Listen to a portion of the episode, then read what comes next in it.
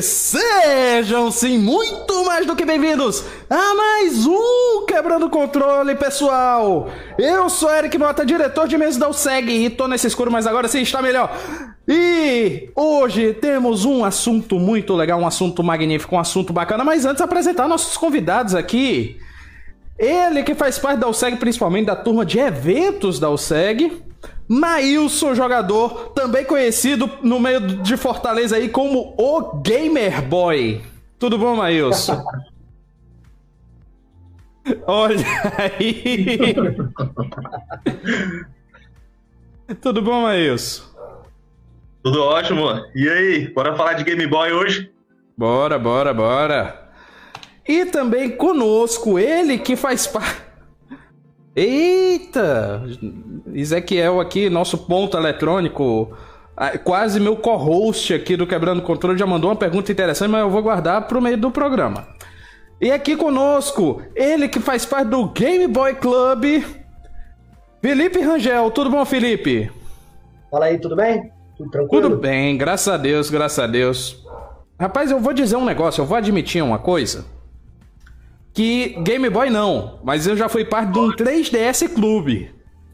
E não era daqui do Ceará. eu fui parte do 3DS Clube do Maranhão. Já joguei Cara, na... tu morava lá, mas... Não, eu fui visitar e foi... Coincidiu com a volta do 3DS Clube de lá. Que meu cunhado, Felipe... Um beijo, Felipe. Ele ia organizar o, a partir daquele momento, o 3DS Clube de lá. Aí eu fui, aí recebi adesivo e tudo mais. e joguei lá, dei um pau em, em Mario Kart, também perdi para algumas pessoas. E foi uma época que eu joguei, que eu descobri o quão sério é o cenário de Pokémon, que eu joguei uma, um campeonato de Triple Monotype. Rapaz. Foi só sofrer, viu? Fui. Fui. E eu ainda escolhi Monoghost. Mas enfim. Temos aqui Ezequiel Norões, que ele mandou uma pergunta interessante. Ele quer saber se minigames são portáteis. Com certeza. Com certeza, minigames né? são portáteis. São, é jogo, pode carregar para os cantos. É portátil. Isso, tem uma tela, é um portátil. É, né? É claro, é claro. Então, pessoal, sejam mais do que bem-vindos. O tema hoje é Meu Amigo Portátil aqui.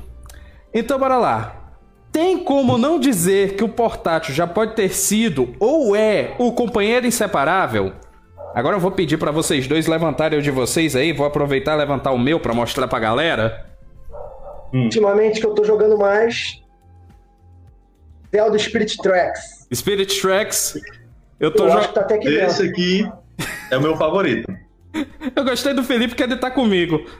O que, eu, o que eu tenho sempre nele é Mario Kart 7. É. Que eu já fui, terceiro, que eu já fui terceiro lugar em campeonato. Mas o que eu ando jogando mais é a Link Between Worlds. Bom? É bom pra Dedéu ele. Eu já recomendei várias vezes aqui no Quebrando Controle. Joguem que vale a pena ele. Mas enfim, os consoles portáteis surgiram na segunda geração de consoles e até hoje tem muitas versões, modelos e histórias. No programa de hoje vamos falar de muitas dessas curiosidades e relembrar boas histórias do meu, do seu e do nosso amigo portátil. Pense na chamada clichê. Ainda bem que não sou eu que escrevo isso. Mas a primeira pergunta: quando surgiram os portáteis e qual foi o que mais lhe traz boas lembranças? Eu vou passar primeiro para o Felipe para saber a opinião dele sobre essa pergunta. Então, é, parte para mim mais importante de, de portátil que eu me lembro bastante, acho que eu sou um pouco ao contrário do que a maioria. O pessoal começou mais quando era criança, né? E eu comecei a jogar portátil mais velho, com 18, 19 anos uhum. início de faculdade, não, não, curtia muito ficar na frente de videogame, jogando videogame, e fui fazer uma, um intercâmbio, né? Fui viajar para estudar fora. E, e, lá eu só estudava, só estava estudando, estudando, estudando. É, era, era faculdade, casa, né?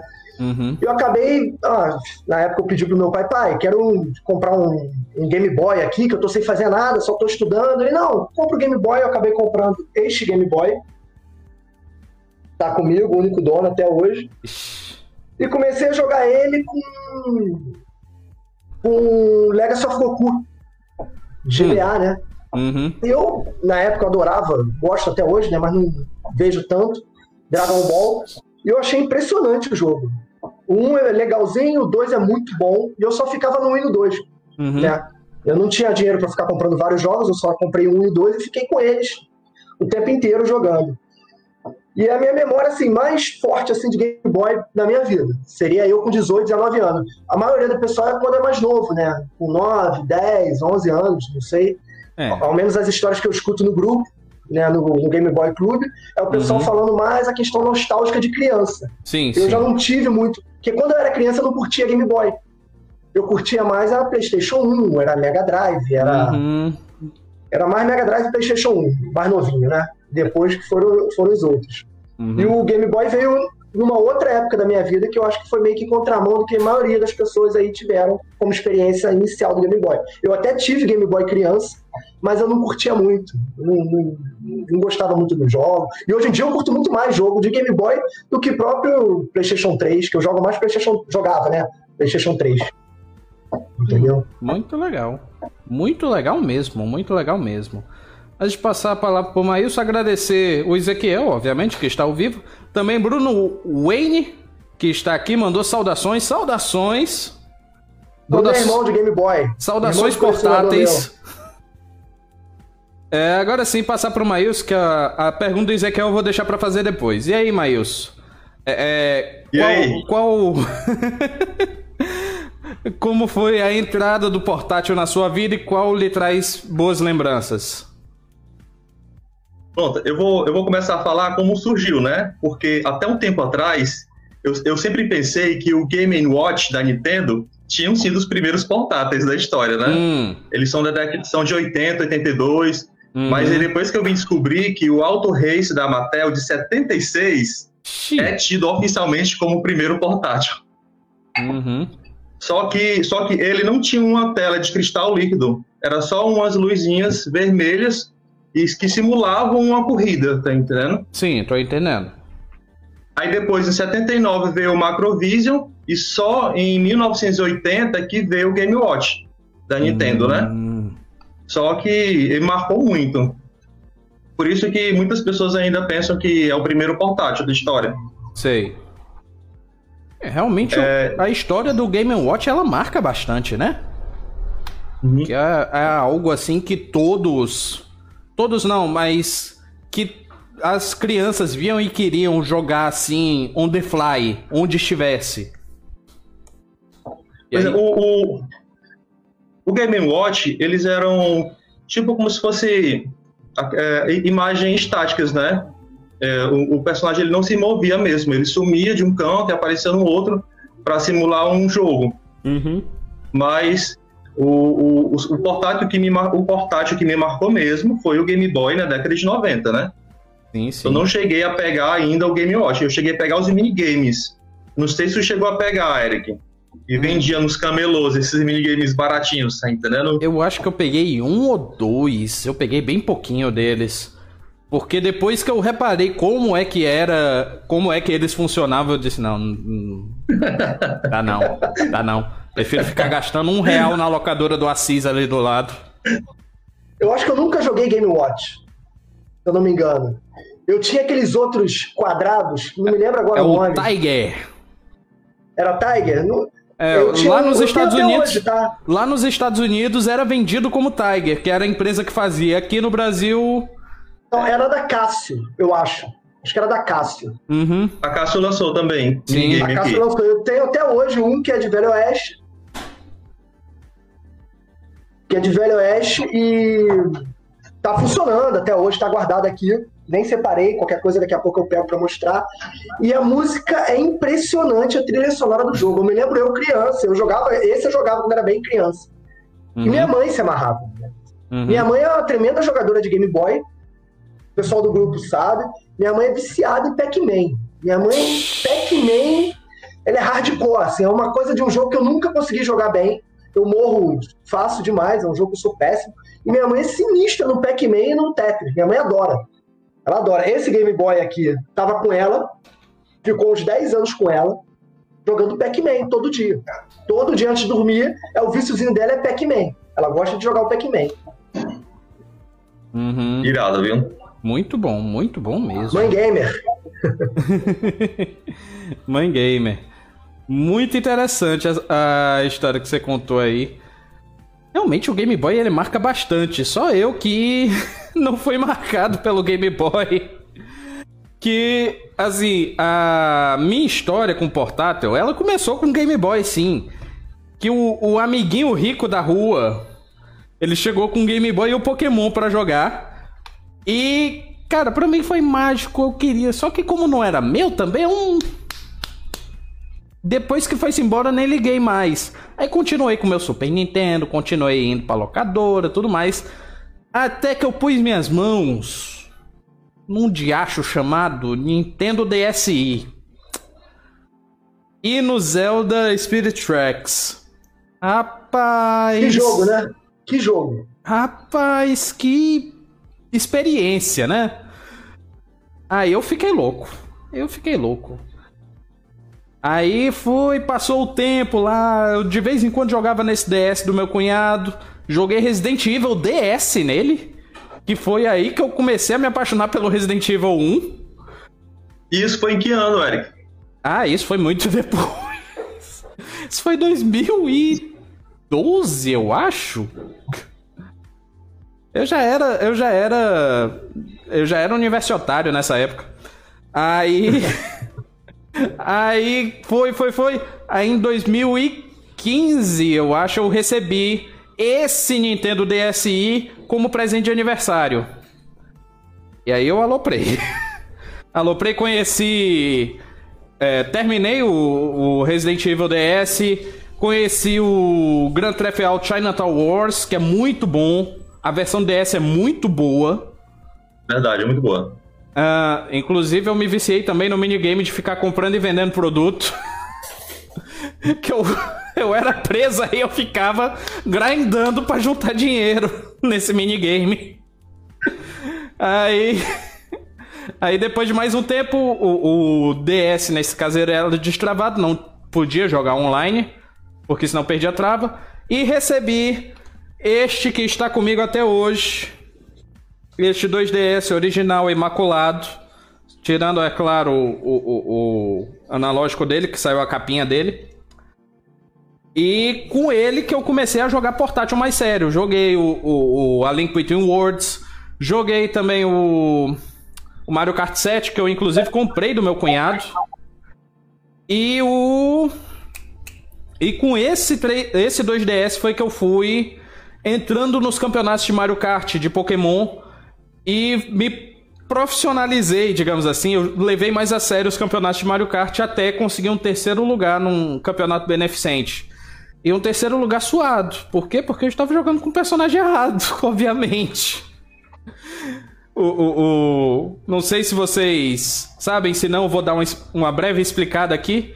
Que cada personagem de Mario Kart tem suas características. Quando você joga em campeonato, é bom você escolher um personagem de aceleração. Que no caso seria Shy Guy, Toad e personagens pequenos assim que tem boa aceleração.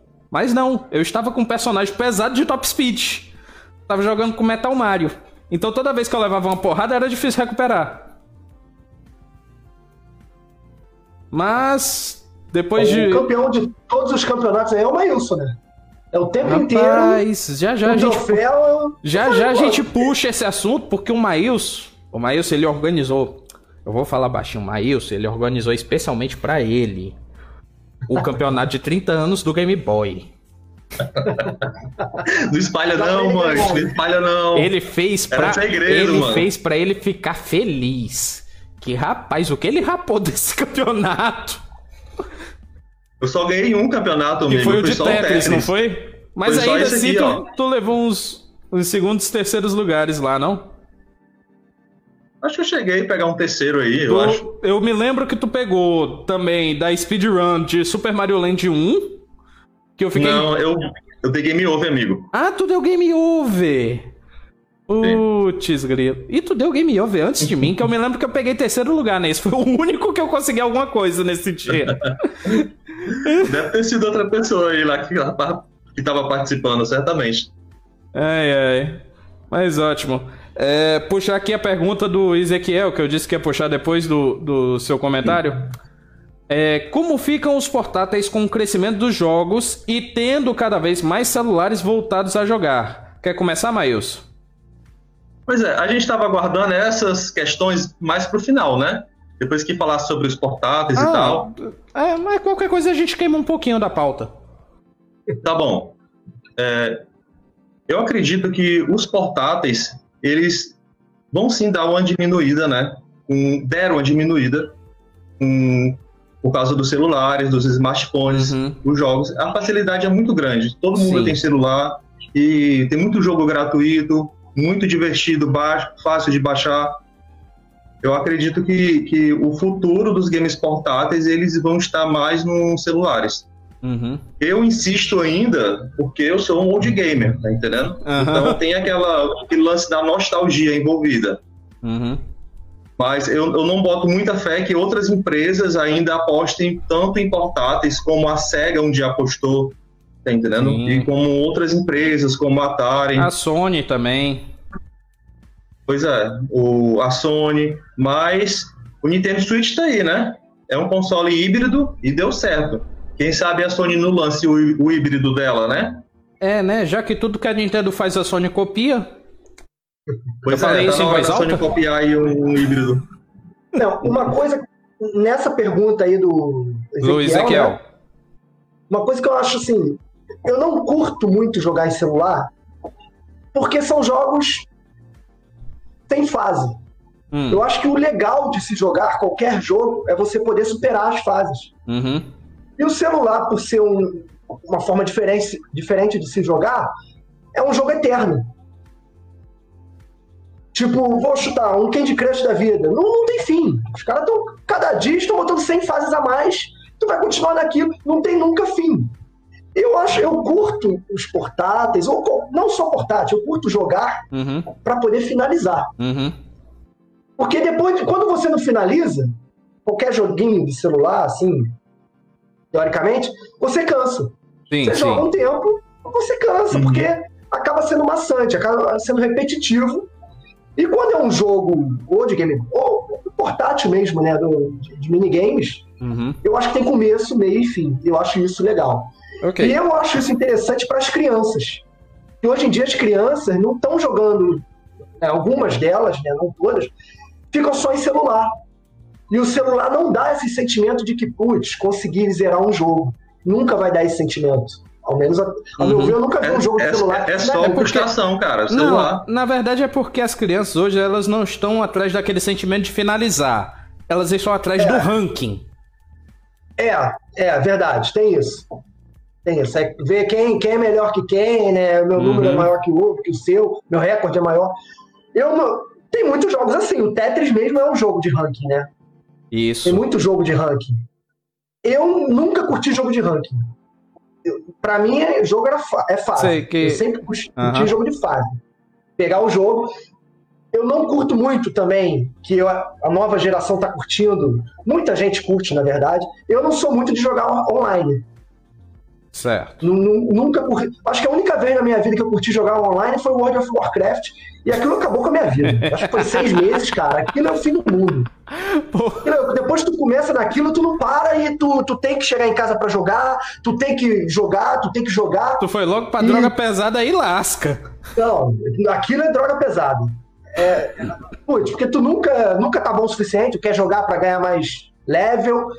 Mas Fiquei seis meses naquilo. Quando eu parei, e é um vício, é um vício. Quando uhum. tu para, fica um, sei lá, duas semanas sem jogar, três semanas, tu também não sente mais falta. Uhum. Ele passa batido. Uhum. O Game Boy, para mim, ele entra de uma outra forma. Tu acaba um jogo, tu quer ter a experiência de um outro jogo. Sim, sim. E, e eu, hoje em dia eu fico impressionado com as experiências que cada jogo de Game Boy te passa. A dificuldade ou então o, a estratégia de cada jogo. Daí lá no grupo né, de Game Boy a gente pede muita dica de jogos e tal. Cara, e tem jogos que são impressionantes, que a gente fala muito lá no grupo, um jogo que é muito falado é o Boktai. Sim. É, a gente fala muito lá que a experiência do jogo é, é ímpar. Não uhum. tem jogo igual ele. Não, não Por causa da questão não. do. Do sensor do, solar. Do sensor Inclusive... solar, que é só ele que tem. Qual, não tem outro jogo que tem isso. Uhum. Entendeu? Inclusive, a gente falou muito dele no quando a gente fez o programa especial do Kojima. Vá atrás dele, seja no Facebook, YouTube ou no Spotify, Deezer e nos agregadores de podcast. Já já eu pego o número dele para vocês acharem mais fácil. Mas pode continuar. Entendeu? E eu acho bem legal essa. Uma, o primeiro jogo que eu zerei de Zelda na minha vida foi o Zelda Ampuleta Fantasma no 2DS. Sei. Cara, eu fiquei impressionado com algumas. algumas alguns quebra-cabeça, né, alguns puzzles, uhum. que você tinha que assoprar no microfone. Nossa, é bom demais isso. Cara, velho. quando eu, eu tava parado, né, eu não conseguia passar, eu nunca tive esse tipo de experiência com algum videogame. Eu tava um tempo sem jogar, né, eu só uhum. já tava jogando Game Boy, e eu, do Game Boy eu pulei pro 2DS, comprei um 2DS e comecei a jogar no 2DS.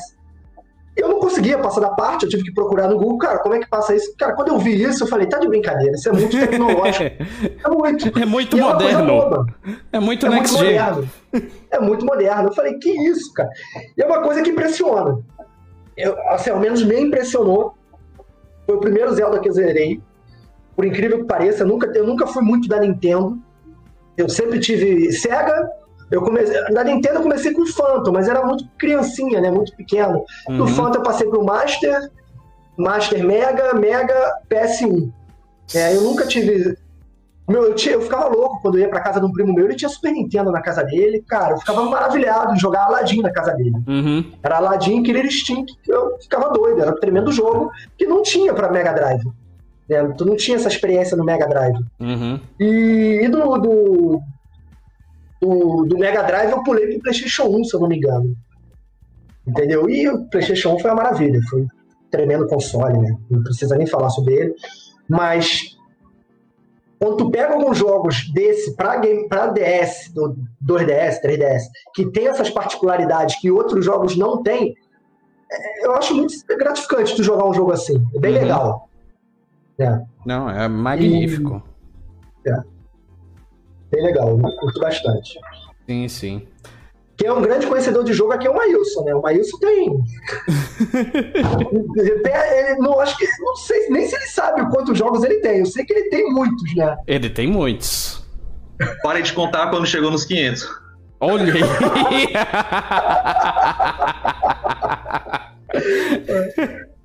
é um colecionador é, irrefreável.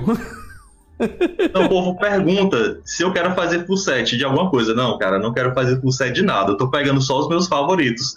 Só, só os favoritos. Só, só. favoritos. Ele tem 500 favoritos. Eu tenho dois favoritos. Meu pai do céu. Lê aqui os comentários. Arnaldo Arnaldo chegou, desejou boa tarde. Game Boy foi o melhor. Que nada o Game Gear. Ele inclusive fez a comparação que, que a Nintendo é o Pernalonga e a Sega é o Patolino. o Robson Reis eu já tinha lido. Diego LV Vieira chegou aqui, seja muito bem-vindo. E Justiniano Santos acabou de chegar dizendo boa tarde a todos, só gente bonita. E esse carioca aí falando? Justiniano é amigo, conto com ele de vez em quando, pego o jogo com ele, passo o jogo pra ele. Devolve. Tá sempre o famoso justo. Devolve, pega, mas devolve, né? Não, compro com ele, vendo pra ele o tempo inteiro. Tá sempre uhum. com um jogo bom ele. Tá certo. Ah, mas é assim mesmo. Enfim. Cadê a pauta? Eu perdi a pauta. Pauta. Achei a pauta. Então, bora lá. É, segundo ponto da pauta. Curiosidades. Que histórias a gente pode lembrar dos portáteis?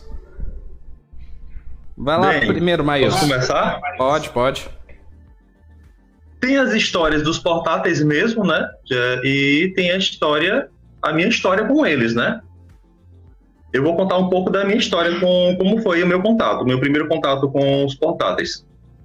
Foi na década de 90. Uhum. Eu tava passando na rua, era pivete, tava passando na rua perto de casa, e tinha um menino na calçada jogando com tijolão. Era, era semelhante a isso aqui. Só que era, era aquele amarelo. Hum. Tava jogando Donkey Kong. E eu tava indo pra locadora jogar Super Nintendo, né? Uhum. Cara, quando eu vi aquilo ali, eu fiquei maravilhado, mano. porque. Porque, assim, lá em casa eu não podia usar muita TV no videogame, porque eu sou do tempo que o videogame estraga a TV. Estragava a TV, claro. Todos chegou a pegar esse tempo. Aí, cara, com o meu primeiro emprego, com 16 anos, eu já comprei logo um Pocket com um Pokémon. Logo quando o Pokémon foi lançado aqui, era um bundle que vinha o, o Pokémon Blue, o Red, o Red e um Cabo Link. Eu não sei se você lembra, Rangel, desse bundle. Aí era, foi só alegria, né? Aí depois, quando foi 2001, o GBA foi lançado e depois o DS. Eu acompanhei praticamente toda, toda a trajetória, né? Atualmente, o Game Boy Advance é o meu videogame favorito. Uhum. Apesar do Classic e do Color ter me marcado muito. Uhum. Aí, com relação aos outros portáteis, né? Como eu falei, o Game Boy Color, o, o Game Boy Classic, o DMG, ele foi lançado em 89. E se tornou um dos portáteis mais queridos, se não o mais querido da história. E foi um, e, e por muitos anos ele foi o videogame mais vendido também, né? Uhum. Só que nessa mesma época existiam outros portáteis muito mais potentes que o Game Boy, né? Que o, o Game Gear, o Turbo Express, o Sega Nomad, Atari Lynx, todos esses portáteis eles eram muito mais potentes com relação a hardware, eles tinham luz própria, eles eram coloridos do que uhum. o Game Boy. Mas por que diabos o Game Boy que se sustentou até hoje, meio que o Nintendo Switch é uma extensão do Game Boy que começou, ou do Game Watch que começou nos anos 80, né? Uhum. Naquela época, o, os principais fatores de erro, né, dessas empresas foi em fazer um portátil não tão portátil, portátil muito grande, tá entendendo? É, um, as pilhas, eles consumiam pilhas absurdamente oh. rápido, Tipo, era, geralmente eram portáteis que eram com seis pilhas, e essas pilhas duravam 3, 4 horas, enquanto um Game Boy com quatro pilhas durava de uns 30 horas. Tá entendendo? Era absurda a diferença. É. E, e, os jogos que eram lançados para o Game Boy, eles eram meio que exclusivos. Eles não eram só um, um, a cópia de um jogo do Nintendinho, porque foi lançado muito jogo do Nintendinho para o Game Boy. Só que eles não eram cópias, eles eram todos adaptados para a dimensão do Game Boy. Os personagens eles eram mais cartunescos, eles eram maiores, eles eram mais divertidos de se jogar, tá entendendo? Do que eles eram mais confortáveis de se jogar em uma telinha do que em uma tela grande. Uhum. O erro, um dos erros, é, por exemplo, do Game Gear foi justamente isso. Acho que eles não souberam meio que portar de forma eficiente os jogos. Vieram muitos jogos do, do, do Master System só que ele tinha que criar uma identidade só dele. Fora o problema com pilha e fora o tamanho gigantesco que o aparelho tinha, né?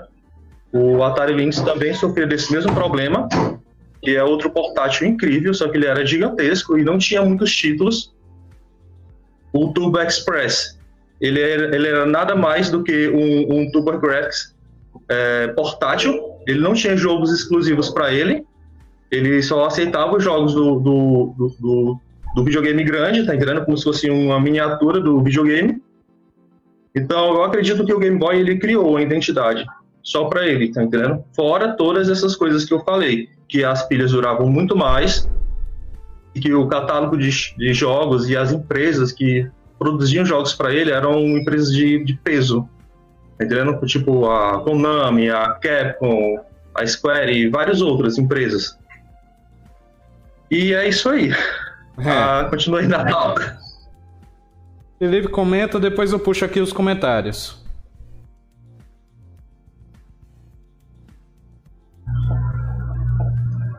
Alô, Felipe? Oi, pode falar. Não, justamente para você falar e depois eu puxo os comentários. Das histórias de novo? É, das Bom, histórias, curiosidades.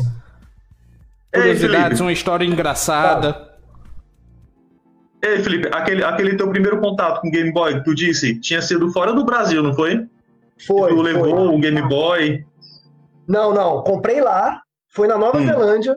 eu tava com 19 anos, que eu fui estudar lá inglês. E é um, hoje em dia ele é um Game Boy bem, bem raro de se achar, né? Que ele é uma edição especial do All Blacks, que é o time de é o time nacional lá de, de rugby da Nova ah, Zelândia. Eita, realmente? É, é um Game Boy. Eu, eu, ao menos aqui no Brasil, não conheço ninguém que tenha esse Bem... Game Boy, esse modelo de Game Boy. Não Bem conheço, eu... é a primeira vez que eu vejo aqui no Brasil esse Game Boy. Bem que eu achei é. parecido o, o símbolo, mas eu não tinha associado com o All Blacks, não. Realmente. Aqui, ó. Acho que dá pra ver legal aí, né? Só que ele tá bem usadinho, né?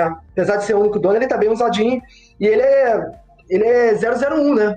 Ele não é 101. Hum. Então a, a película dele até que não tá tão ruim, não. Só que tá bem usadinho. Esse aqui ficou com a minha mãe durante 10 anos. Tá bem surradinho aqui atrás. Mas é, tá, agora tá quietinho. Tá aposentado aqui na coleção, sem bateria, para não estufar a bateria. Não é tem bom. problema, tá tudo guardadinho. Mas a questão de, de história mesmo, eu leio bastante né, sobre. E vejo muito isso mesmo, a questão da bateria. O que fez o Game Boy ser famoso foi as pilhas. Uhum. Foi isso que fez a, a que deu o um impulso para as pessoas quererem ficar com o Game Boy por não ter dinheiro para comprar pilha. Não era tão barato, não era não. fácil para a família brasileira ficar comprando pilha o tempo inteiro. Pilha sempre foi uma coisa teoricamente cara, né? Não é uma coisa fácil de se comprar. Hoje em dia o pessoal briga para comprar uma pilha recarregável boa, né? Nossa senhora, como briga. E ainda continua tendo essa briga, só que você quando compra, hoje em dia você compra uma vez só. Que aí depois tu só recarrega, entendeu?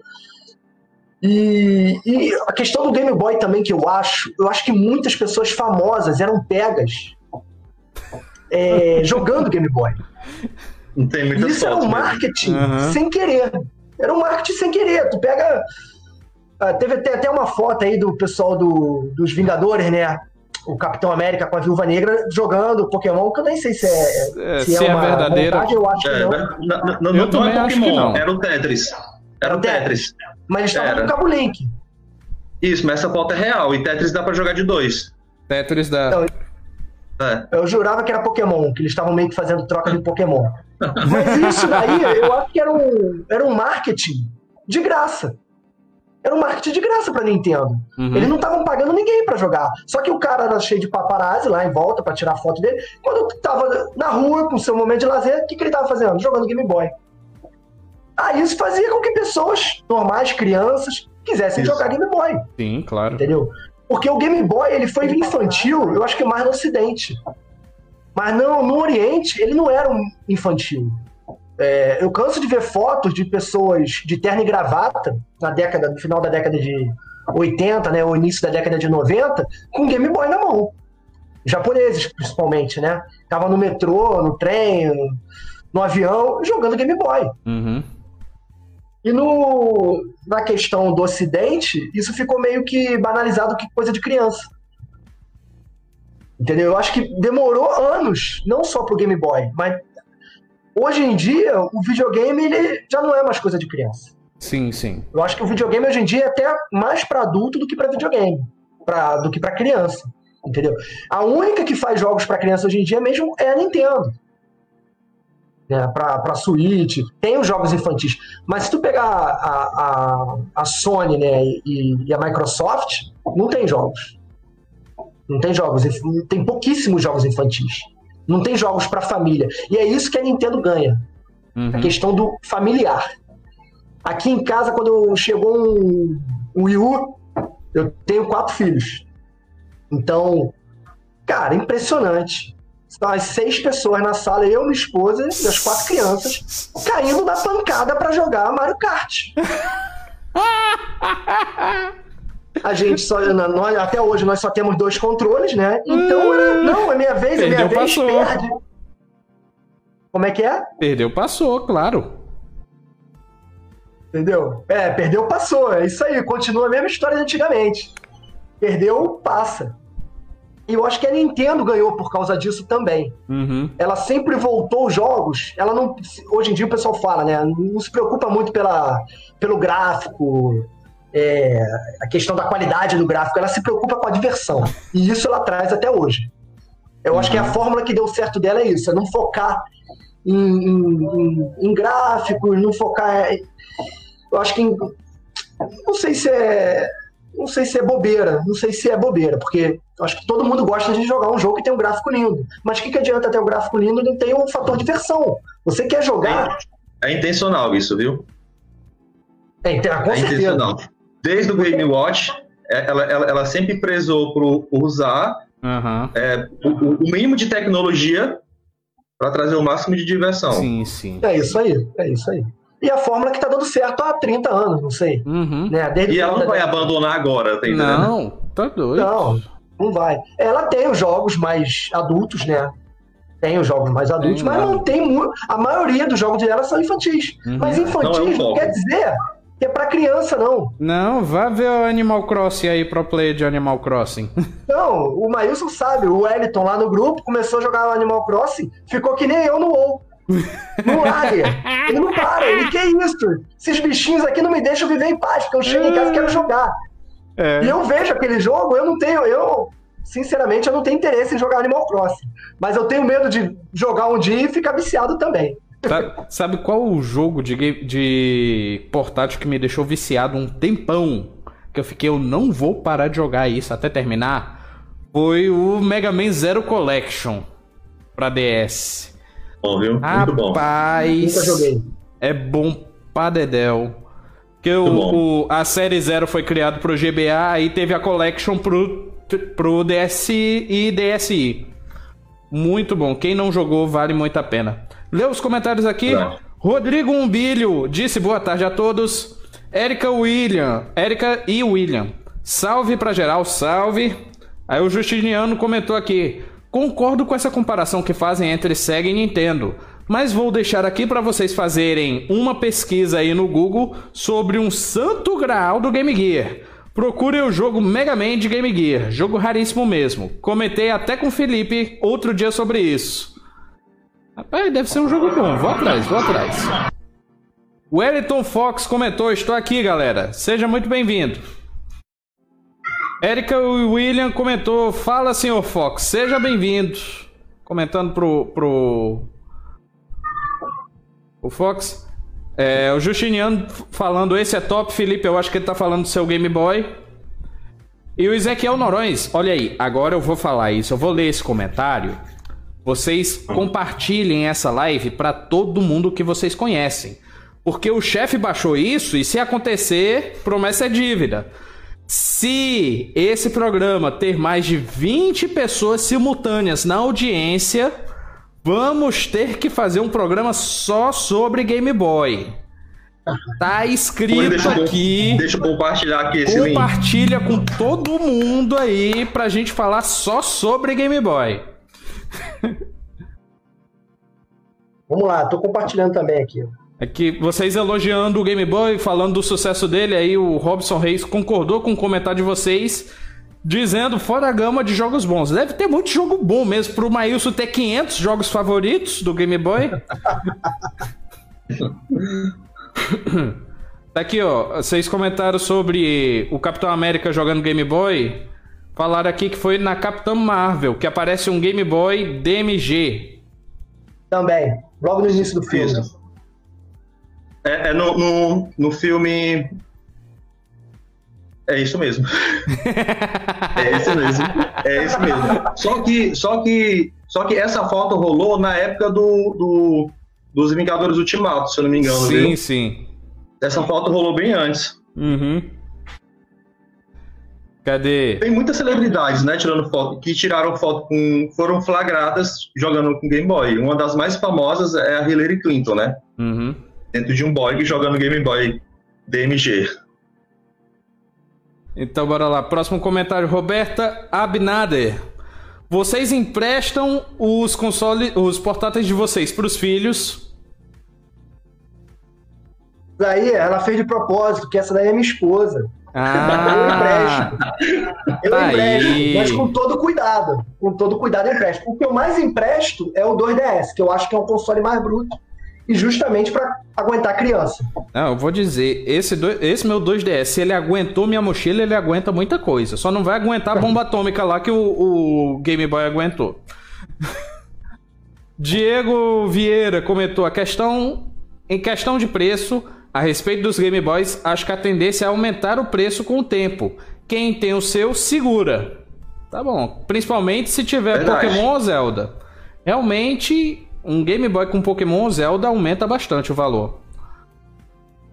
É... Wagner Marques comentou: Rangel, grande amigo, show, irmão. Galera aí, toda boa, salve, tamo junto, salve. Bora lá, compartilha, temos 17 simultâneos. Faltam três pra gente ter um programa só sobre três. Game Boy. Beleza. Continuando aí nas pautas, né? Sim, só só ver se tem mais algum comentário aqui. Aqui, ó, Robson Reis fez uma pergunta interessante. O que, que vocês acham do colecionismo de portáteis no Brasil? Cara, tá em alta, viu? Tá em, super em alta colecionar portáteis no Brasil. Independente hum, é. da, da, da, empresa. Realmente. Eu, eu, eu compro e vendo muito, né? O pessoal uhum. sabe lá do grupo e tudo mais. E depois, quando, no início da pandemia, eu jurava que ia baixar os preços. Mas eu jurava jurava que ia baixar os preços. Eu e tem além de aumentar os valores, é a oferta procura, né? Tá muito mais difícil achar. Exemplo, Pokémon. Eu coleciono há quatro anos. Eu comprava é, em torno para revenda para os amigos de dois Pokémons por semana, mais ou menos. E hoje em dia, se eu encontrar dois por mês, é o suficiente. É, tá bom, porque estou sumindo ou o pessoal está comprando e segurando para futuramente vender, não sei. Mas tem muita gente hoje em dia visualizando o mercado reto de forma financeira. Daí a gente vê isso. No grupo mesmo lá, a gente vê bastante isso. Uhum. Um caso famoso é o caso do Metal Gear, de Game Boy Color, o Maílson sabe disso. Nossa Era um senhora. jogo que era vendido há um ano, dois anos atrás, por 49 ou 59 reais no Mercado Livre. Uhum teve uma pessoa que comprou. O cara, o, o, o rapaz que estava vendendo, ele tinha em torno de 50 jogos do, do Metal Gear. Uhum. E a gente divulgava isso bastante dentro do grupo o pessoal poder comprar. E era tudo lacrado, tudo novo. E uma pessoa foi lá e comprou todos.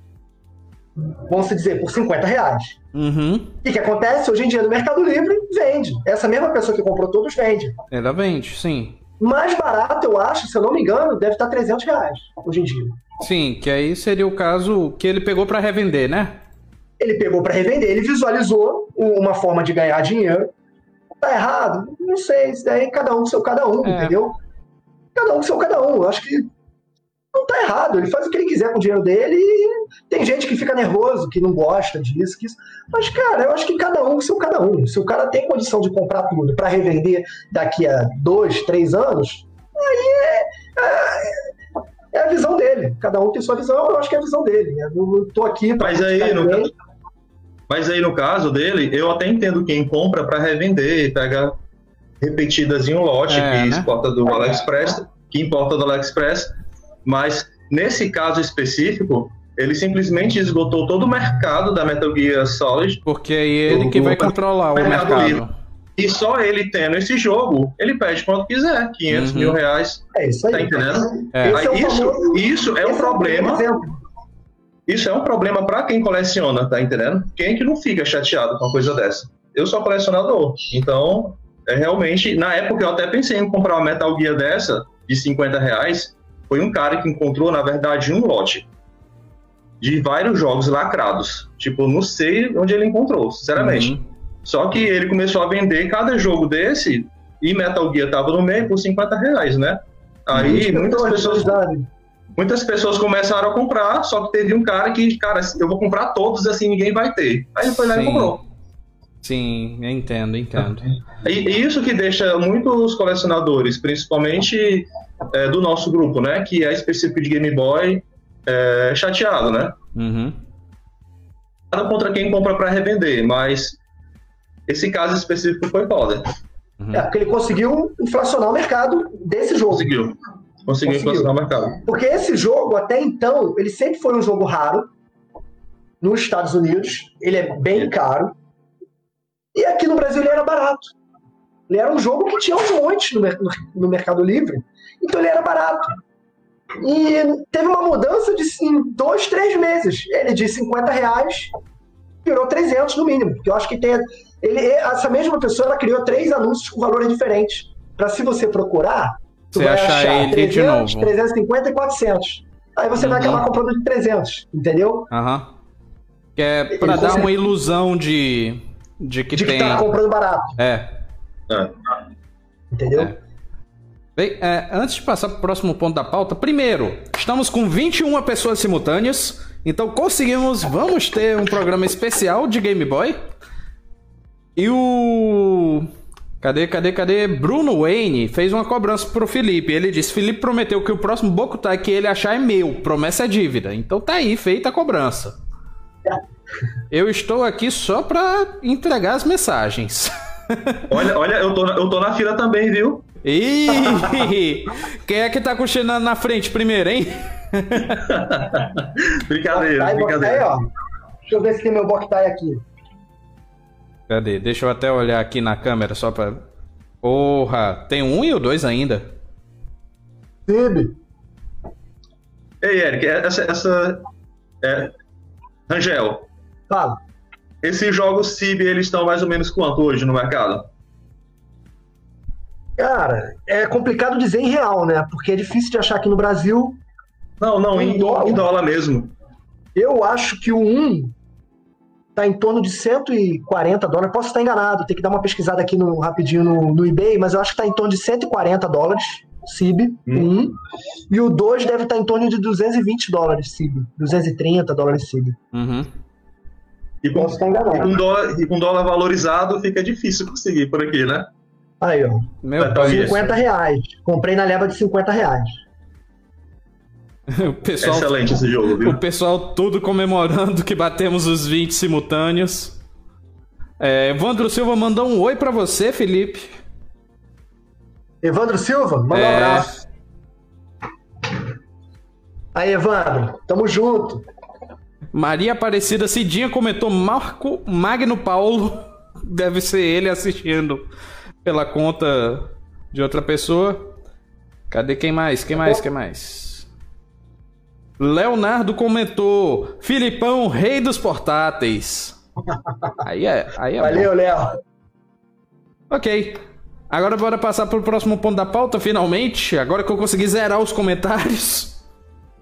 É muito comentário. Muitíssimo obrigado a você que está vendo ao vivo. Não só a você que está vendo ao vivo, mas você que também vê a versão editada no YouTube e as versões podcast no Spotify, Deezer e todos os agregadores de podcast saindo na quarta-feira. Então bora lá. É... Felipe, eu vou passar essa primeiro para você. Para você, é... qual é o melhor portátil de todos os tempos? Eu sei qual é o que você e o Maílson vão responder, mas enfim. ah, para mim, o, melhor, o que eu mais curto jogar mesmo é o Game Boy SP. Para mim é o melhor. É o meu de, é o meu de guerra. É uhum. o que eu uhum. jogo mais. Eu tenho alguns GBAs mod. Tá na, tá na moda hoje em dia, né? Um é 101 e o outro é mod PS. Mas eu ainda prefiro jogar no SP. Eu acho que a pegada dele na mão, né, que fica quadradinho, eu acho mais confortável. Que também na contramão de quase todos os jogadores e colecionadores. Que todo. Sempre quando eu escuto, o pessoal prefere o Game Boy Advance clássico para jogar. Uhum. Eu já prefiro o SP. É engraçado. Né? Minha opinião tá, tá sempre na contramão aí das pessoas, infelizmente. O, S, o SP realmente é, um, é uma opinião curiosa. No, é, para dizer no mínimo. Acho... Cadê? E você, Maílson? Qual tu prefere? Vou mostrar aqui, ó. Esse aqui, Deixa ó. eu dar uma olhada. Igual o meu. Nossa. é igualzinho o, o, do Felipe. É igual o meu, só que ele não tá aqui não. Tá lá na sala. O Game Boy Advance SP também é o meu favorito. O, claro, o AGS 101, né? Que tem a iluminação sim, melhor. É, sim. Acho que nem precisa falar, né? Não, não, mas aqui no caso é bom, porque muitas pessoas que assistem, elas não entendem muito de Game Boy, tá entendendo? A diferença, então, quando... né? Tem É, tem muitas pessoas. Quando tu fala que um Game Boy é mod, mod IPS, mod 101, às vezes até o Eric fica perdido. É. Eu, eu de vez em quando fico perdido aqui, mas eu tento me, me conectar aqui na conversa. É, é porque eu tô lendo aqui, tem muito comentário, e a gente já chegando em 23 pessoas simultâneas. Vai bater 30 comentários. Se bater 30 comentários, eu solto aqui a vinheta do plantão da Globo. Vai bater, vai bater 30, já já. Já já, já, já, já, já. estamos em 24. Muitos comentários aqui. Meu Deus, cadê, cadê? Onde foi que eu parei? É... O Witterland Almeida comentou: o melhor portátil do mundo é o PSP. É... Germano Júnior, eu me amarro no SP por ele ser bem mais portátil que as minhas mãos são grandes e gera um pequeno desconforto, mas no geral a pegada dele é boa mesmo. É... Eu escutei SP, SP, né? SP. Bruno ah, Wayne tá, perguntou. SP, Bruno Wayne perguntou top 5 ou top 10 jogos de Game Boy DMG. Ou alguma Hidden Gem. É, vamos passar pra Hidden Gem, que é mais fácil que um top 5, né? Tem alguma Hidden Gem aí, vocês? Assim, eu acho que quem tem é o Rangel. Rangel, tu é, tem, né? Tá, acho que já está estocada na casa da minha mãe. Algumas coisas eu tirei daqui. Eu tenho quase certeza que não está aqui, que é o famoso Spud. Que eu também não conheço ninguém aqui no Brasil que tenha. Eu consegui comprar de um rapaz há um tempo atrás que ele não tinha noção do preço da joia que ele tinha. E esse é um jogo que é um dos jogos mais caros, né, de Game Boy e bem raros. Ele é bem difícil de se achar. Ele passa de mil reais a fita Luzi, né? É, não, ele não tem valor em real, né? O valor dele é baseado em dólar. Eu acho que o, é valor dele em é. dólar deve estar 220, 230 dólares. Nossa, Entendeu? mano. Mais ou Muito menos, grande. assim, eu, eu, acho que é o preço de, que o pessoal normalmente posta, mas na hora de vender, vende mais barato, deve vender por 180, 190. Eu não tenho, ele não tá aqui não. Já, já guardei ele, já tá estocado já, que eu tiro daqui. Vai ficar devendo para a próxima, viu, Angel? Vou, não, vou, vou, vou botar para a próxima. Tem alguns outros aqui. Deixa eu pegar aqui. Esse aqui é um joguinho que. Félix, o gato. Nossa. Também é super raro esse joguinho, viu? É um joguinho raro. Quem, quem, tem muito jogo raro também é você, mas eu não, não, não escolhe jogo, não. Tem, não. tem com 500 jogos não favoritos. Jogo, ah, aqui, ó. É tá porque aqui, ó. eu pego jogos. Aqui o Spud. Não estava estocado, não. Esse aqui tá entre os top 3 de jogos mais raros de Game Boy. É, com certeza, viu? Um dos mais raros. Paguei relativamente barato. Paguei 30 reais. Foi praticamente dado, né? Mas isso que tem uma noção dos valores dos jogos. Esse foi foi um presente de Deus. Não. Não, olha, olha o comentário aqui. Diego Vieira comentou: mostra os chantéis, Cib aí, Maílson. Abre o jogo, mano. O Shantai aqui, eu tenho só um paralelozinho, porque eu tive que ter um Shantai. Já perdi três. Já, já perdi três Chantais. Na, na negociação não deu certo tal, mas um dia eu acho que eu consigo. Ei, Eric, Oi? Essa, essa, esse Shantae que a gente está falando foi um dos últimos jogos lançados para o Game Boy Color. Uhum. E a tiragem dele foi super limitada. E hoje ele é tido como santo grau do jogo de Game Boy. Ah. Tá entendendo? Ele Sei lá, você tem que pagar também, né, 2, 3 mil reais para pagar uma fita dessa, foi? Ele tem um chip especial. Quando você bota tem. o Shantae no GBA, isso. Ele melhora a performance. Melhora, melhora as imagens, melhora o jogo. Cadê? Achei o comentário que eu queria. É um, um comentário, a gente já colocou o pezinho na água nisso, mas eu vou tentar puxar ele hum. para outro ponto, porque ele. É... Leandro Marcos, seja bem-vindo. Disse comecei a ver o programa antes da leitura da pauta. Não sei se os convidados vão abordar esse assunto, mas seria legal também hum. fazer um panorama sobre smartphones como aparelho portátil hoje em dia. A gente já comentou sobre isso. É, a, é... gente pode deixar mais pro final, né? Isso aí, de novo. Aí ele fez aqui, cadê? Fazendo um gancho com o episódio do QLC sobre emulação, pois o avanço hum. exponencial da capacidade de processamento dos celulares nos permite até mesmo jogar 3DS hoje em dia em aparelhos que nem são top de linha. Eu, por exemplo, uso um daqueles gamepads telescópicos e adoro esse formato, pois não preciso levar mais um aparelho quando saio e quero jogar na rua. Então vamos deixar isso um pouquinho mais para frente, né, Miles? Pode ser. Robert Christian comentou: Mailson não curte Cib, só coleciona Luzi no geral. É, verdade isso. Eu, hein? Cadê? Não tem nenhum Cib, Mailson?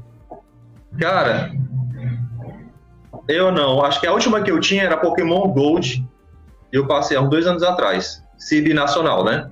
Uhum. Passei pra frente. Por questão de espaço também. Imagine a quantidade de jogos e ter um monte de caixa. Foi uma coisa que há uns 10 anos atrás eu me questionei. Como tava, eu me mudava muito, tinha que ficar levando esses cacarecos com um lado pro outro.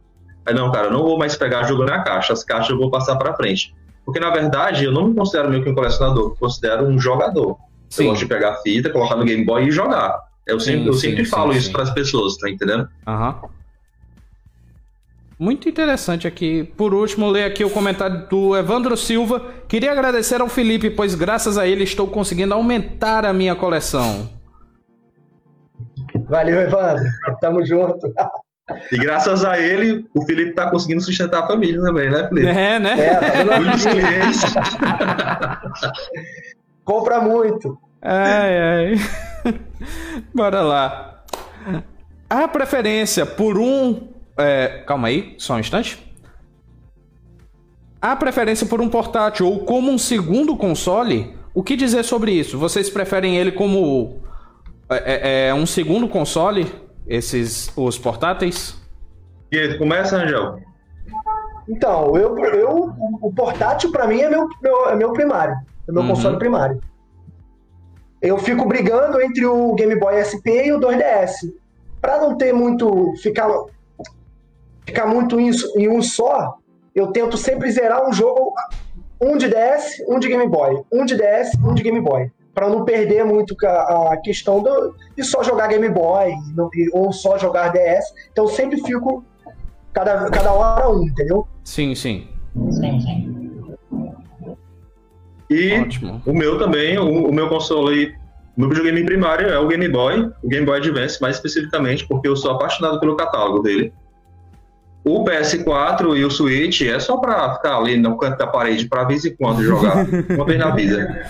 Não, pois pra mim é mais segundo console. Eu sou muito. Eu sou de game e tudo mais, mas eu prefiro jogar no computador ou no videogame. Eu uso o portátil mais para treinar Mario Kart 7, para eu não perder a manha, porque Mario Kart 7 tem muita manha que dá para tem muito atalho que dá para esquecer, mas também jogo meu A Link Between Worlds para relaxar, que é um jogo magnífico. É, eu jogava, o ruim é que o cartão de memória parou de funcionar, mas eu jogava o Resident Evil Revelations 1 que a versão do 3DS bom, é cara, é muito, muito boa. Muito bom, muito bom. Inclusive, esse jogo, essa franquia surgiu lá, né? A Revelations Mas é. ela fez tanto sucesso que acabou indo para os videogames de mesa. Isso, exatamente isso. Inclusive, a versão do, do 3DS do Revelations é muito boa. Quem não experimentou. É boa, cara. Você jogar com fone de ouvido não. e com 3D ativado, cara, é, dá uma imersão tão grande no game. E é uma experiência que não dá para se ter jogando no PlayStation. Sem, falar, sem falar que foi um Resident Evil que trouxe de volta aquela história do backtracking, de uh, ambiente fechado e opressor. Então é Com muito certeza. bom. A série, Reve... a série Revelations ela trouxe o... a franquia Resident Evil às raízes novamente. Uhum. É, é, comentários aqui, o Robert Christian dizendo que queria ouvir um pouco sobre o santo graal dos portáteis e seu insano valor no mercado, que é o Game Boy Micro. O que, que vocês têm a falar sobre o Game Boy Micro aí? Gente, é o, único, é o único que eu não tenho. Calma aí que eu tenho aqui. Calma aí. Eita, eita. Enquanto você puxa aí, lê o outro comentário. Olha, Olha aí. Olha aí, enquanto você puxa aí ele, leu outro comentário aqui do Glauco dos Santos Dias, que comentou: agradecer ao Felipe por me deixar pobre.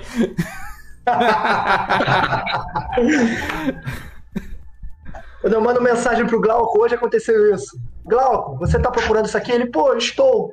Aqui, achei. Ele, não, não achou não. Não acha não, senão eu vou ter que comprar, cara. Faz isso comigo não. primeiro. Eu até me engasguei aqui. Porra, lindão ele. Edição especial, né, do Mario. Uhum. Esse aqui foi interessante. Isso aqui eu comprei na OLX. Deve ter um, uns dois anos. E eu vi um anúncio, o anúncio estava 500 reais. Nossa! Aí eu entrei no anúncio. E quando eu li o anúncio, tava falando, é, quebrado. Uhum. Aí eu, pô, 500 reais quebrado. Aí eu fui. Aí passou, não, não, não perguntei pra pessoa, né? Vi que era uma mulher anunciante, né? Pelo nome lá. Sim. E toda, eu sempre tô pesquisando LX. Passou duas semanas eu vi esse, esse. Continuou o Game Boy Micro lá parado. Eu falei, cara, ninguém vai comprar. 500 reais quebrado, não, ninguém vai pagar. Uhum. Ele ainda não tava esse valor exorbitante que tá hoje em dia. O pessoal tá vendendo aí. Uhum. E eu fui e mandei uma mensagem. Perguntei, tudo bem? Tá quebrado de quê? A pessoa me responde. Então, eu não tenho carregador. Aí eu falei, poxa vida, você não tem carregador? Poxa, que pena, Aí né? Ela, eu não tenho, eu não tenho. Eu falei, é, mas tá quebrado. Então, ela é, tá quebrado. Não tem carregador, não tem como ligar. Aí eu falei, ok, mas olha só, se eu comprar com você e ele não ligar e realmente estiver quebrado, é um peso de papel muito caro, 500 reais. 450, não me lembro, não valor bem alto. É um peso de papel muito caro. É um peso você de papel não me dá caro. um desconto? Aí ela chegou e falou para mim, olha, eu, eu faço por 200 reais.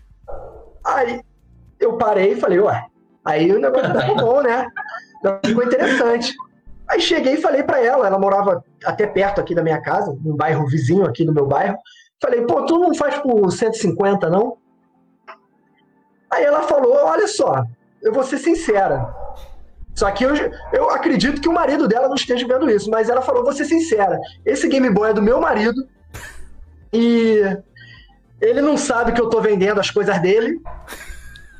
Eu tô pegando essas coisas e tô vendendo. Você quer me dar por cento? Você quer, você paga 150? Eu falei, 150 eu pago. Mas você não, não é melhor você falar com teu marido que tá vendendo as coisas dele, não? Ela, ah, não. Dá nada Tô não. chateada com ele. Vender. Um dia ele descobre. Aí a cara do Maílson. um dia ele vai descobrir. Esse cara, quando descobrir, com certeza ele vai se jogar de, de algum Aí eu precipício, fui, me mano. encontrei com ela, comprei o, o Game Boy. Eu saí correndo direto pra casa do Rodrigo Cesaretti. Eu acho que ele tá assistindo isso, não sei. Hum. Que eu liguei pra ele e perguntei: Você tem um carregador do micro? Ele falou: Tenho. Eu, pô, posso ir na tua casa e testar? Ele falou: Pô, pode vir aqui testar. Eu peguei, fui lá, paguei 150 reais pra ela. Saí correndo, fui de moto pra casa dele. Cheguei lá, botei pra carregar, deixei um, uma hora carregando lá e fiquei conversando com ele. Depois de uma hora, liguei o Game Boy e ele tava funcionando. Tá funcionando. Olha aí ele falou, Felipe, tu deu uma cagada tremenda. Esse daí não é. Um dia o marido, se aparecer um assassinato, um homicídio aí, Eu não me porque o marido responsabilizo. descobriu que ela vendeu o Game Boy dele. E foi isso. E-. Essa é a história desse Game Boy. E o pior é que não é um micro qualquer, né? É um micro edição edição especial. É, Só que é mais raro. é o mais raro. Esse aqui, um rapaz postou no grupo do Game Boy Clube lá, Game Boy Brasil, que ele tava querendo trocar por dois Game Boys SPs. Ele queria fazer troca de Pokémon. Hum. É, na época tinha um amigo do grupo, o Maílson talvez se lembre. Lembra do Daniel Pedretes? Pe- Pe- Pedretes? É Pedretes? Um paulista, Maílson? Tu lembra dele? Vagamente esse nome, me lembro.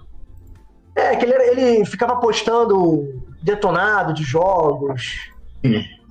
Aí eu falei, o Daniel era de Cario... era de São Paulo, eu falei, Daniel, tu tem um, um DS, um SP aí? Faz o seguinte, eu vou te mandar mais um SP. Você dá o teu. O SP dele era um, era um 001, perfeito, lindo. Falei, tu dá o teu pro rapaz, que eu vou te dar um 101. Eu vou te mandar um 001 para você fazer a troca e eu vou te dar um 101 por você estar fazendo isso. Porque tu tá dando o teu 001, mas eu te dou um 101. Tu quer? Ele falou, Felipe, pô, trocar, eu vou trocar o meu 001 por 101. Aí eu falei, é, mas eu não tenho 101 ainda. Vou caçar para você, vou procurar. Enquanto isso, você fica com o micro jogando. Ele Aham. aceitou. Duas semanas depois eu achei o 101, mandei para ele e ficou rindo à toa. Ficou rindo à toa. Tá Foi quando eu peguei esse verdinho aqui. Foi uma troca justa, né? É. A troca justa. É um pouquinho surrado, mas tá funcionando. Hum, tá perfeitinho. E é o santo grau do Game Boy, né? Não, o, o Diego Vieira comentou aqui: o Felipe destruiu o sonho do cara com o GBA Micro. Coitado. Não, você não sabe. Eu vou contar mais história. Passou tipo um, dois meses, ela me liga, essa, essa menina me ligou perguntando se eu queria mais coisas de Game Boy. Aí eu falei, pô, quero. Nessa leva. Vocês estão rindo, né? Eu tô. Nessa leva, ela me mostrou um, algumas caixas. Só caixa. Era a caixa completa, sim, né? Mas sem o jogo. Não tinha o jogo. Hum. Aí nessa ela me, me vendeu Metroid, é, Classic NES, hum. Earth, Earthworm Jim, pra GBA, um amarelo, que eu acho que é o 2. Sim. Só as caixas. Como? Só as caixas ela vendeu. É, mas caixa com manual, com berço, com tudo. Ah, sim, sim. É, no fim das Aí contas... ela me perguntou, quanto é que tu paga? Aí eu falei, não, eu não, eu não dou valor pra, pra, pra produto de ninguém. Você me dá o valor e eu vejo se eu tenho dinheiro para comprar. Aí ela falou, você paga 20 reais cada uma? Aí eu falei, pago, pago, pago 20 reais cada uma, pago sim. Porra, Aí velho. eram eram três ou quatro caixas, eu me lembro de duas, mas tinham duas a mais de jogos bons também. Jogos mais rarinhos. Eu fui, e encontrei com ela, eu sei que eu comprei as quatro caixas. Na hora de pagar, ela não tinha troco. Uhum. Era para dar 80 reais e eu tava com uma nota de 50 e duas de 20, né? Eu tava com 90, ela tinha que me dar um troco de 10 reais, ela não tinha troco. E ela falou: não, me dá 70 reais aí, tá tudo certo. E eu fiquei com as quatro caixas. E essa mulher sumiu. Não sei se o marido descobriu e o que, que aconteceu. Não, eu, nunca, eu nunca mais falei com ela. O nunca, Diego, nunca o Diego tá contando aqui, vixe, mano, então a menina deve, devia estar tá um arara mesmo com o cara. Devia mesmo. E eu vou dizer que assim, você que não entendeu por que, que ele comprou só caixa com manual, que uma coisa é você vender só o cartuchinho do jogo. Uma coisa é vender, que se eu não me engano é o Lose, não é que, que fala? Lose. É Isso. Uma coisa é você vender só o cartuchinho, que é o Lose. Outra coisa é vender ele na caixa com um manual. Por exemplo, esse Mario Kart 7 aqui, eu tenho guardado na gavetinha a caixa e o manual dele, justamente para quando eu quiser vender para comprar outro, outro jogo. Porque se você vende com caixa e manual, o valor sobe. E, sobe, e dependendo do jogo, sobe consideravelmente bem. É, dependendo do jogo. É, exemplo do Spuds, o Spuds Luz é em torno de 200 dólares, né? Ele CIB, ele eu acho que custa uns 1.500 dólares, né, Mailson? Tu tem noção? Poxa, talvez seja por aí, viu? Ele é muito caro. Assim... Tem certos jogos CIBs que são muito, muito mais caros do que Luz. Se tivesse pego essa caixa de 20 reais no meio, hein? Imagina isso? Aí o cara, o cara me caça, o cara me pega em casa pra pegar tudo de volta. Né? Provavelmente celular. Não, eu até gosto. Hoje do, do Metroid. Uhum. A caixa do Metroid NES eu tenho até hoje. Acho que tá aqui guardada, se não me engano. Aham. Uhum. Não, é, teve um comentário aqui do Justiniano Santos que eu adorei, que é dizendo: Felipe, o Forrest Gump carioca. tá ótimo, tá ótimo. Muitíssimo obrigado a participação de vocês. Mas a gente tem que andar com a pauta. Apesar de que ainda são 4h17, mas. vamos indo, vamos lendo comentários. É, é, é... Não, esse a gente já respondeu. Eu me perdi na pauta aqui. É... Quais são os jogos preferidos e as, principais, e as principais franquias? Eu quero começar por você, Felipe. Comigo? É, com você. É, a minha coleção que eu tenho maior aqui em casa que eu coleciono de todos os consoles possíveis é Castlevania. Nossa, que coleção magnífica. Eu tenho eu, eu, tenho, eu acho que em torno de 20 Castlevanias de vários consoles diferentes. O Santo Graal é o do Mega Drive. Uhum. Eu tenho a fita original com todo o restante reproduzido eu faço reprodução. Ah, sim. É, manual, caixa. Mas uhum. é lindo, é uma coisa linda. Sim, é aquele eu de qualidade, né? É, é. Eu tenho de Game Boy, tá faltando dois para eu finalizar a coleção de Game Boy. Dos dois, eu acho que o Mailson tem, os dois. Ele falou que não coleciona, então tá aqui aberto, tá, Mailson? Já que tu não coleciona. Estamos aqui, a Castlevania é meu xodó, né? Castlevania é meu xodó. Faz o seguinte, eu te mando um Everdrive. Você me manda o Castlevania Legends. Rapaz. Aqui, ó. Tá gravado aí, ó. Tá Manda o Legends que eu te mando o Everdrive. Não, mas Everdrive tem toda a esquina. mas é pra jogar, pô. Você não quer colecionar. ah, meu pai. E, e para mim a coleção mesmo principal é Castlevania e depois vem os famosos que todo mundo curte, que é impossível não gostar, que é Metroid, uhum. é Zelda. Uhum. Eu curto muito jogar Mario, apesar de ser quase prático, como se dizer, quase todos iguais, né? Mas assim, eu acho que a, a dificuldade de cada jogo é bem legal e conforme os gráficos vão melhorando, né? Apesar de não ser um, um, uma coisa principal do jogo, ah, eu jogo Mario por causa do gráfico. Hum, tu não vai achar uma pessoa que fale isso. Mas conforme os gráficos melhoram, é, é, é mais bonitinho tu jogar, né? É. Tu jogar um Mario de 3DS, cara, é impressionante. Nossa, é bonito demais. É...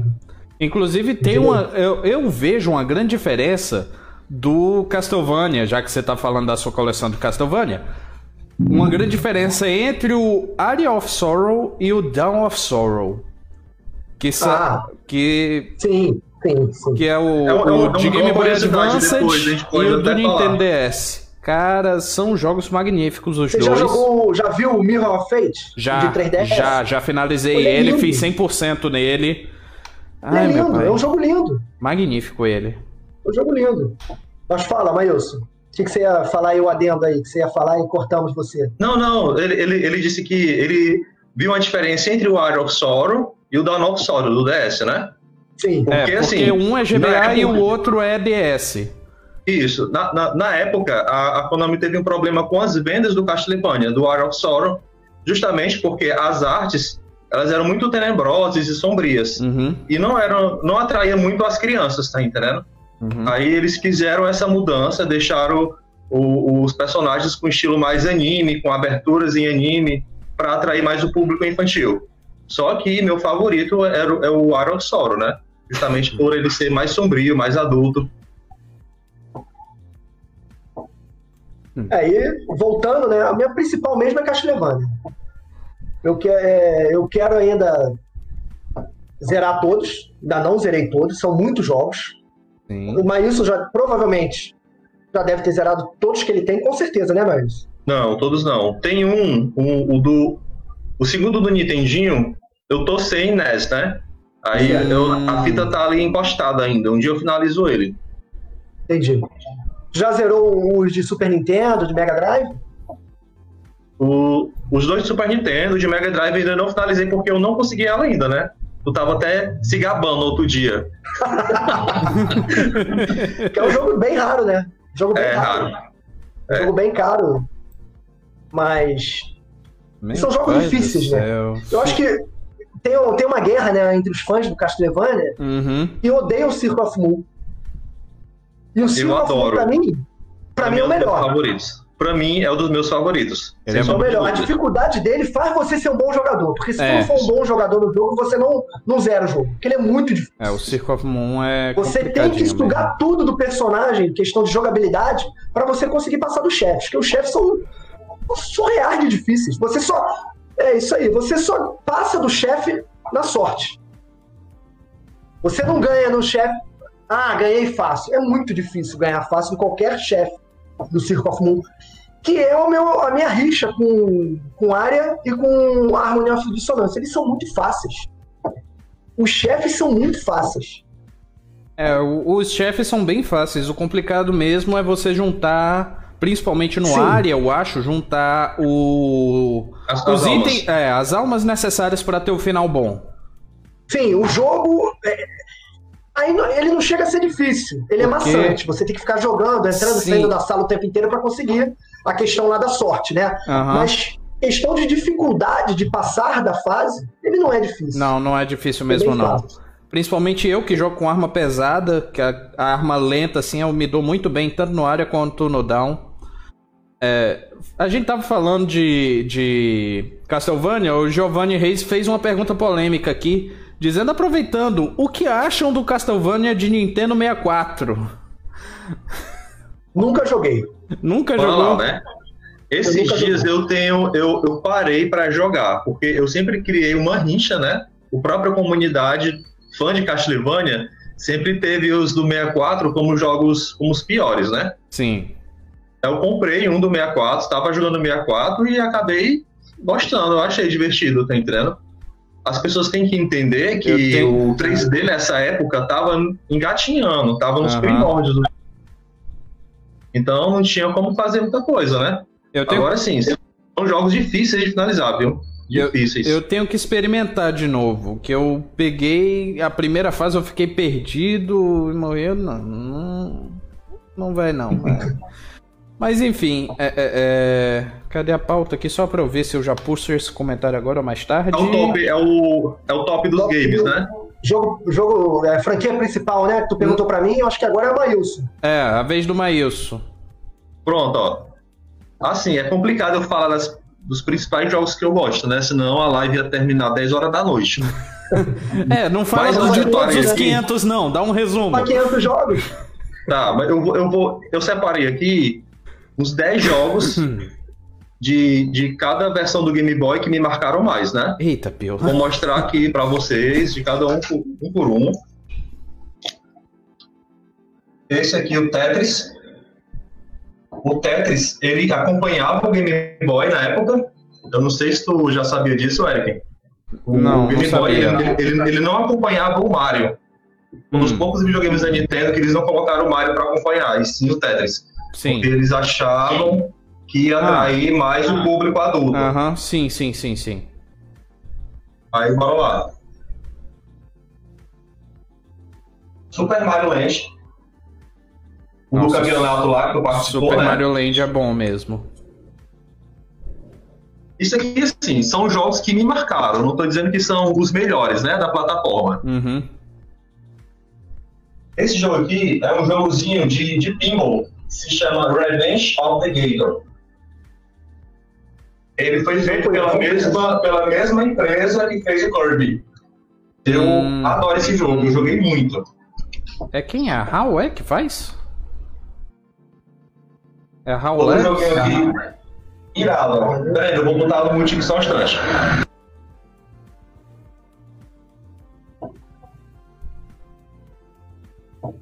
Pronto, é porque eu moro perto do aeroporto, eu tive que botar no multi aqui. Não, tudo bem, tudo bem. Minha motocross isso, Não, é, é um comentário interessante, pertinente aqui, que você mostrou o game, o Super Mario Land. O David Tomás Mandar abraço para ele, comentou jogo do meu abuso esse Mario Land. é porque ele não consegue finalizar, mano. Ele eu sei, finalizar. Eu sei, até o dia do campeonato também nem eu conseguia finalizar. Motocross, Maniacs. Olha só quem entrou aqui também. Só, desculpa te interromper de novo, mas Joás Alves entrou aqui e disse: quase ganhei do mestre do Game Boy no campeonato de Tetris. Quase, viu? Foi quase. Foi disputado. Quase, ele é muito bom no Tetris, mas eu acho que ele não tinha treinado do Game Boy ainda. Uhum. mas quando a gente for fazer do Super Nintendo, Joás, vai treinando aí, viu? E depois a gente faz do Super Nintendo lá na loja, campeonato. Vai ser Tetris, Tetris. Attack? Tetris Attack. Ô, oh, rapaz, eu vou. Esse aqui é o jogo do Batman. Retorno na The Joker também me marcou muito. Eu falando assim, nos jogos que eu joguei nos anos 90, porque assim, eu não tinha grana para comprar as fitas. Então eu ia na feira da Parangaba e comprava aqueles cartuchos que vinha vários jogos na memória. Uhum. Aí, jogos, né? É. Aí eu passei a conhecer os jogos dessa forma, Rangel. E aí, cara, esse joguinho é tão legal, um dia eu vou comprar ele. Aí depois que eu cresci, eu saí comprando jogos que me marcaram nas multijogos. Avião. Bora lá, continuando. Esse jogo aqui se chama Cat Trap. É um jogo de puzzle irado. Acho que é umas 50 fases, mano. Nossa. Você vai jogando e vai ficando mais difícil, a dificuldade. É parecido com o Sput, esses joguinhos assim, de puzzle, sabe? Mais um que tu vai me viciar. Pronto, continuando, né? É meu top 10 do, do Game Boy Classic, né? E me marcaram mais. Esse aqui é o Wario Land. Claro. Aqui foi onde surgiu esse personagem tão icônico, né? Ele surgiu no Game Boy. Esse é um dos melhores jogos de, de plataforma do Game Boy Classic. Não só porque eu gosto, mas esse realmente eu confesso aqui. Uhum. O de navinha, que eu adoro, que parece jogo do celular. Uhum. Solar Strike. É a gente fez o campeonato dele lá também, Eric. A gente fez esse campeonato pela melhor pontuação. Não sei eu, se você eu lembra. Eu me lembro, eu me lembro. Eu morri na quarta fase, eu acho. Pois é, tu tá percebendo que o evento foi o meio que meus favoritos, né? É, eu sei. eu nunca duvidei. Deixa eu Vai, ver aqui. cadê o F1 Race aí? Pera, 5, 6, 7, 8. Falta 2. Pera aí que eu vou ver aqui. 2. O Fórmula 1. 2. Não, esse aqui, ó. Esse DuckTales. Ah, DuckTales, é, realmente. DuckTales, né? Que é, um, é, uma, versão, é uma outra versão que foi lançada pro NES. Fantástico. Irado. Você joga com o tio Patinhas. Uhum. E para finalizar, paixão de todo mundo também, a nossa minha. Pokémon não falta, né? Ela. Cara, não pode faltar, cara. Não, o que seriam dos portáteis se não fosse o Pokémon em 96, né? Que seria dos portáteis? É um jogo que tá muito valorizado ultimamente, né, Miles? Tá valorizado. A cristal de mil reais, né? É, principalmente o cristal, né? A cristal de mil reais. Pronto, ó. Esses foram do, do Game Boy. Eu vou mostrar o do Game Boy Color. Pode ser? Hum. Manda brasa. Vou mostrar Bem rapidinho, os 10. Vá. Olá. Resident Evil Gaiden. Nossa, o Gaiden.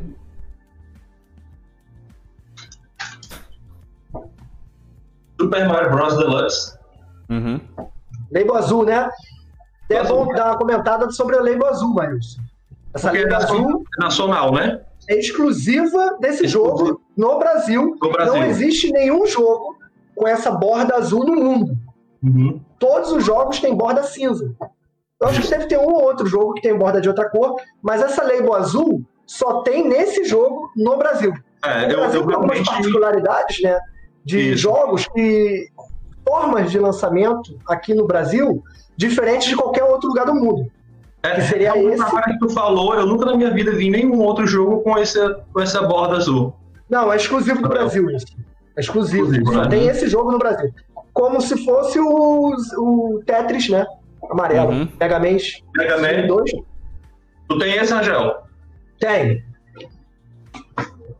Tá aqui. Deixa eu ver. Tá aqui. Em algum lugar. Tá aí, guardadinho. Tem o 1 e o 2. Quer me vender não esse um? Ué, eu troco pelo Castlevania Legends. Ah, que É, engraçado. Sim, Antes viu? era um Everdrive, agora era o, o cast... Ó, Alone in the Dark. Eita! Cara, eu não sei se tu jogou, Eric, esse jogo. É um Uh-uh. dos jogos mais bem feitos do Game Boy Color. É um porte muito bem feito, é? Vou dar uma olhada depois, vou experimentar depois. Ele, ele é um perfeito exemplo de que teria sido possível ter saído um Resident Evil 1 Sim, pro, pro Game Boy Color, que né? tem essa, Inclusive, essa...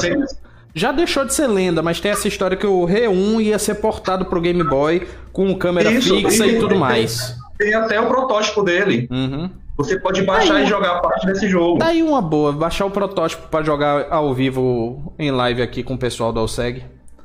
Continuar outro, ó. Street Fighter Alpha. Esse aqui é um dos melhores jogos do Game Boy de luta. Eu considero o melhor, cara. Ele é muito rápido, os sprites são perfeitos, dá pra você fazer os combos, tá entendendo? Uhum. Ele, ele chega a ser melhor que Turbo Revival? Turbo Revival, mas, mas o, o Turbo Revival é do GBA. Não é? Sim, não, sim. Sim. Não, não, Mas é esse- questão de. Falando assim, tô falando em um videogame de 8 bits, né? Ah, tá. Ah, não, tá. Tá, tá, tá, tá, tá, tá, tá. É que a, a gente tá no colo ainda é 8 bits.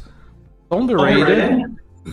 Tomb Raider também, eu acho que ele ficou muito bom, porque o Tomb Raider foi, foi uma franquia que nasceu no 3D, né, Eric? Ele saiu nos computadores e tal. Uhum. Só que eles, eles converteram para 2D de uma forma tão eficiente o jogo é muito muito bem muito bem feito, bonito, bom de se jogar, foi incrível. Uhum. Continuando aqui, Donkey Kong Country. Eu já peguei essa versão do Country, ela é muito boa. Putz grila. Incrível como eles conseguiram converter o Donkey Kong Country, um jogo de 16 bits, em 8 e o jogo ficar perfeito, mano. A trilha sonora, a jogabilidade, claro, respeitando as limitações gráficas dos 8 bits, né? Uhum. Continuando, tá acabando aqui, o Paulo. Bionic Comando. Esse jogo, eu não sei se tu conhece, Eric, mas também é incrível. Uhum. Muito massa. Ele saiu para Nintendinho, depois foi portado para Polo. Metal Gear, que a gente estava comentando agora há pouco. Tá Sim. E a última. Claro, né? É, claro. Mundo, né? Essa tá cara, hein? Como... Essa tá cara, viu? Como quem foi que comentou aqui? Quem foi? Deixa só eu achar o comentário rapidinho aqui. Eu perdi, eu perdi o comentário. Dizendo aqui que Game Boy não é Game Boy sem Pokémon. Tá aqui, ó. Foi o Joás. É. Inclusive, você foi comentando aqui, os comentários travaram para mim, mas eu acabei de atualizar. O Joás disse: pago 100 conto nesse lote de cartucho aí pra tu vir deixar. O que, que tu acha, hein?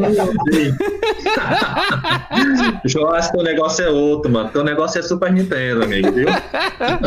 Ricardo Albuquerque comentou aqui: aula de Game Boy. O, de, o Davi Tomás também comentou sobre o Street Fighter Alpha, dizendo que é muito bom. O Joás disse que tu deve ter mais de 3 mil jogos aí no no, nessa tua coleção. E o, Davi, e o Davi Tomás fez uma série de comentários aqui falando sobre o Bionic Commando. Bionic Commando também falou do Metal Gear, dizendo que é bom. E, enfim, falando aí da, da coleção que tu tava mostrando aí.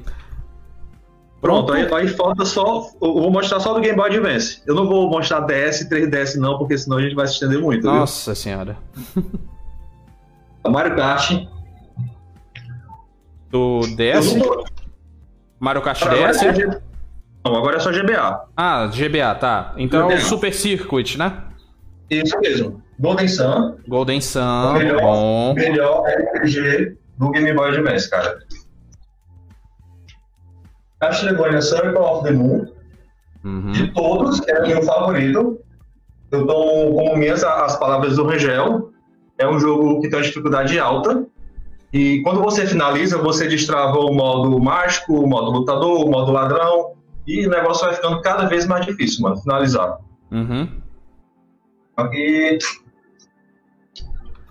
Top Gear Rally. Inclusive, eu fiz um, um campeonato dele lá na loja.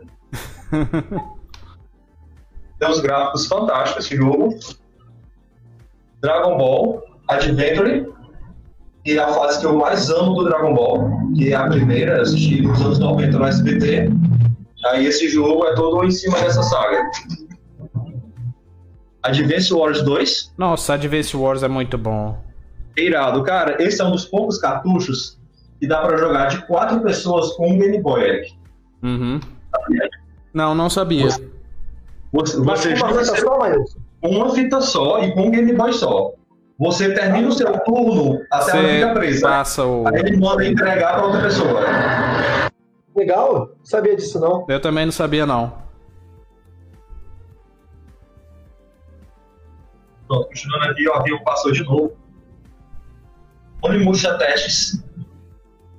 Esse aqui me marcou muito, apesar de eu ter jogado muito Final Fantasy, mas esse aqui foi o que eu joguei mais, que me marcou mais, né? Uhum. Esse é um top dos melhores, é um top de jogos que me marcaram, né? É. Esse aqui é o Harvest Moon. É o... Mineral. Ah, esse Harvest Moon é muito bom. Putz grila. Fiquei, fiquei dois meses viciado nesse diacho desse jogo. Ele, ele, fazendeiro, né? É. ele é tão bom que ele foi relançado pro Switch, né? Sim, sim. É o porte do GBA? É. é. O Switch, o, que, o último que saiu pra Switch é o poste do GBA. Na verdade, o que saiu pro Switch, se eu não me engano, foi o More Friends of Mineral Town, não? Que é o. A versão não, com mais o, coisa? Ou não, foi esse mesmo? More Friends, na verdade, é outra versão do GBA que é com a menina. Ah, Você tá. controla a menina, entendeu? Tá, tá, tá, tá, tá, tá.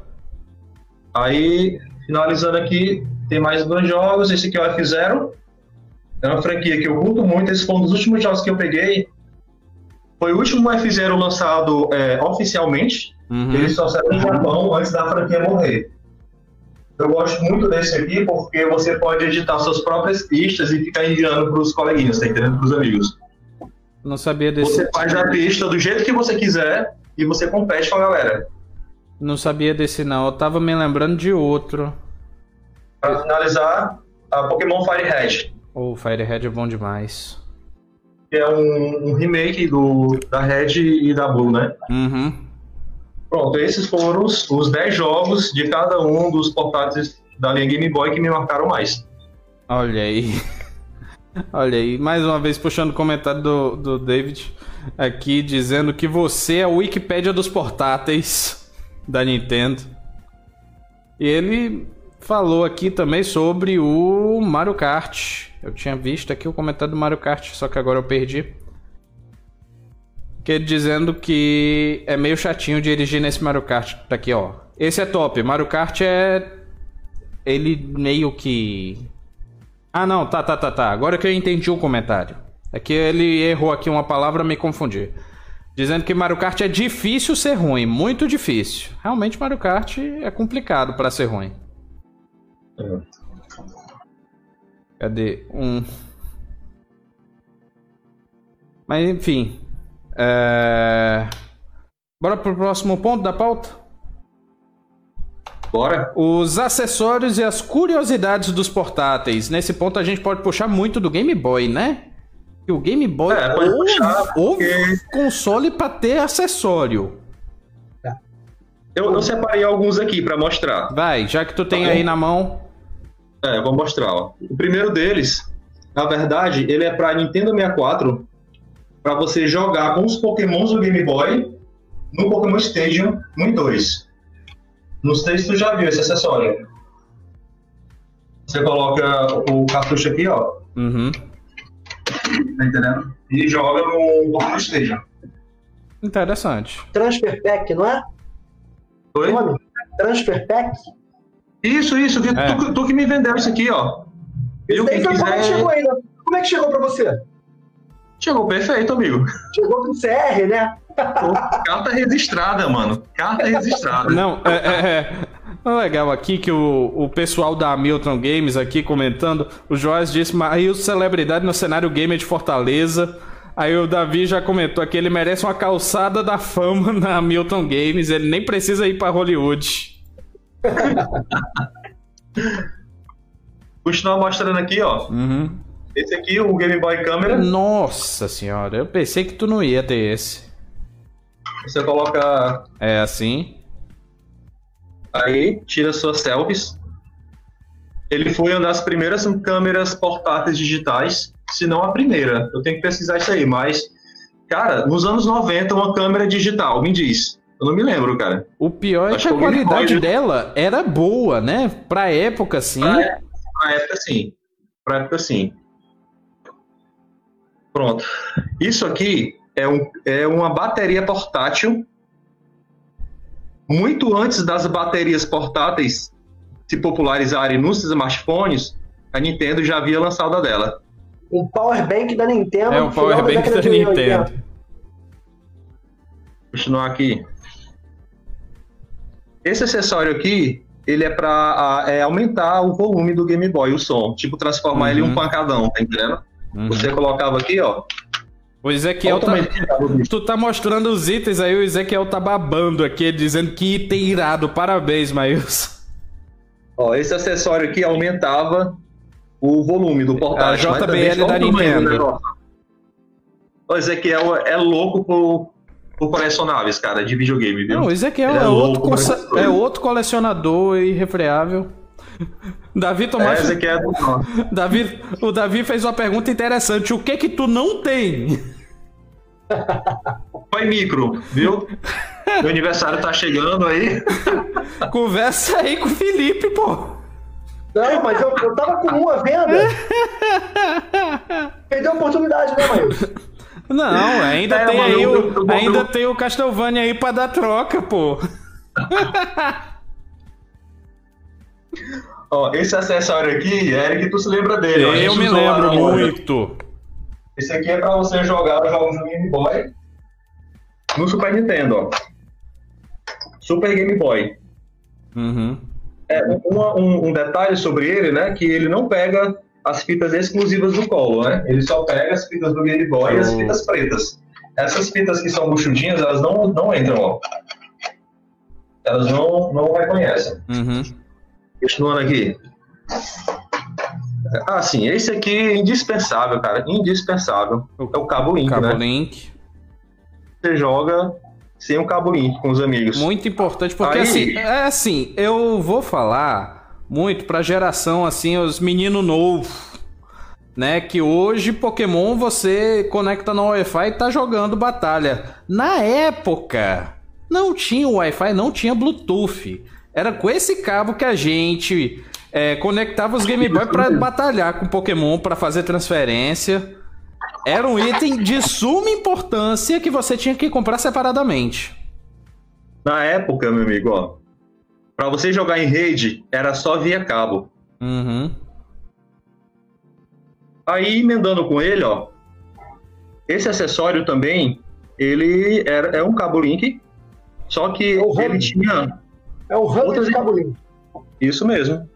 Ele tinha outras entradas então você podia jogar até quatro pessoas simultaneamente com Game Boy. Alguns jogos tinham, tipo aquele F1 Race que a gente jogou no campeonato, Eric. Ele uhum. é um dos que dá para jogar de quatro pessoas conectadas. Uhum. O Wave Aliás, Race também dá, não dá? Oi? Wave Race. Também. O Wave Race também é fantástico também. Dá para jogar quatro pessoas.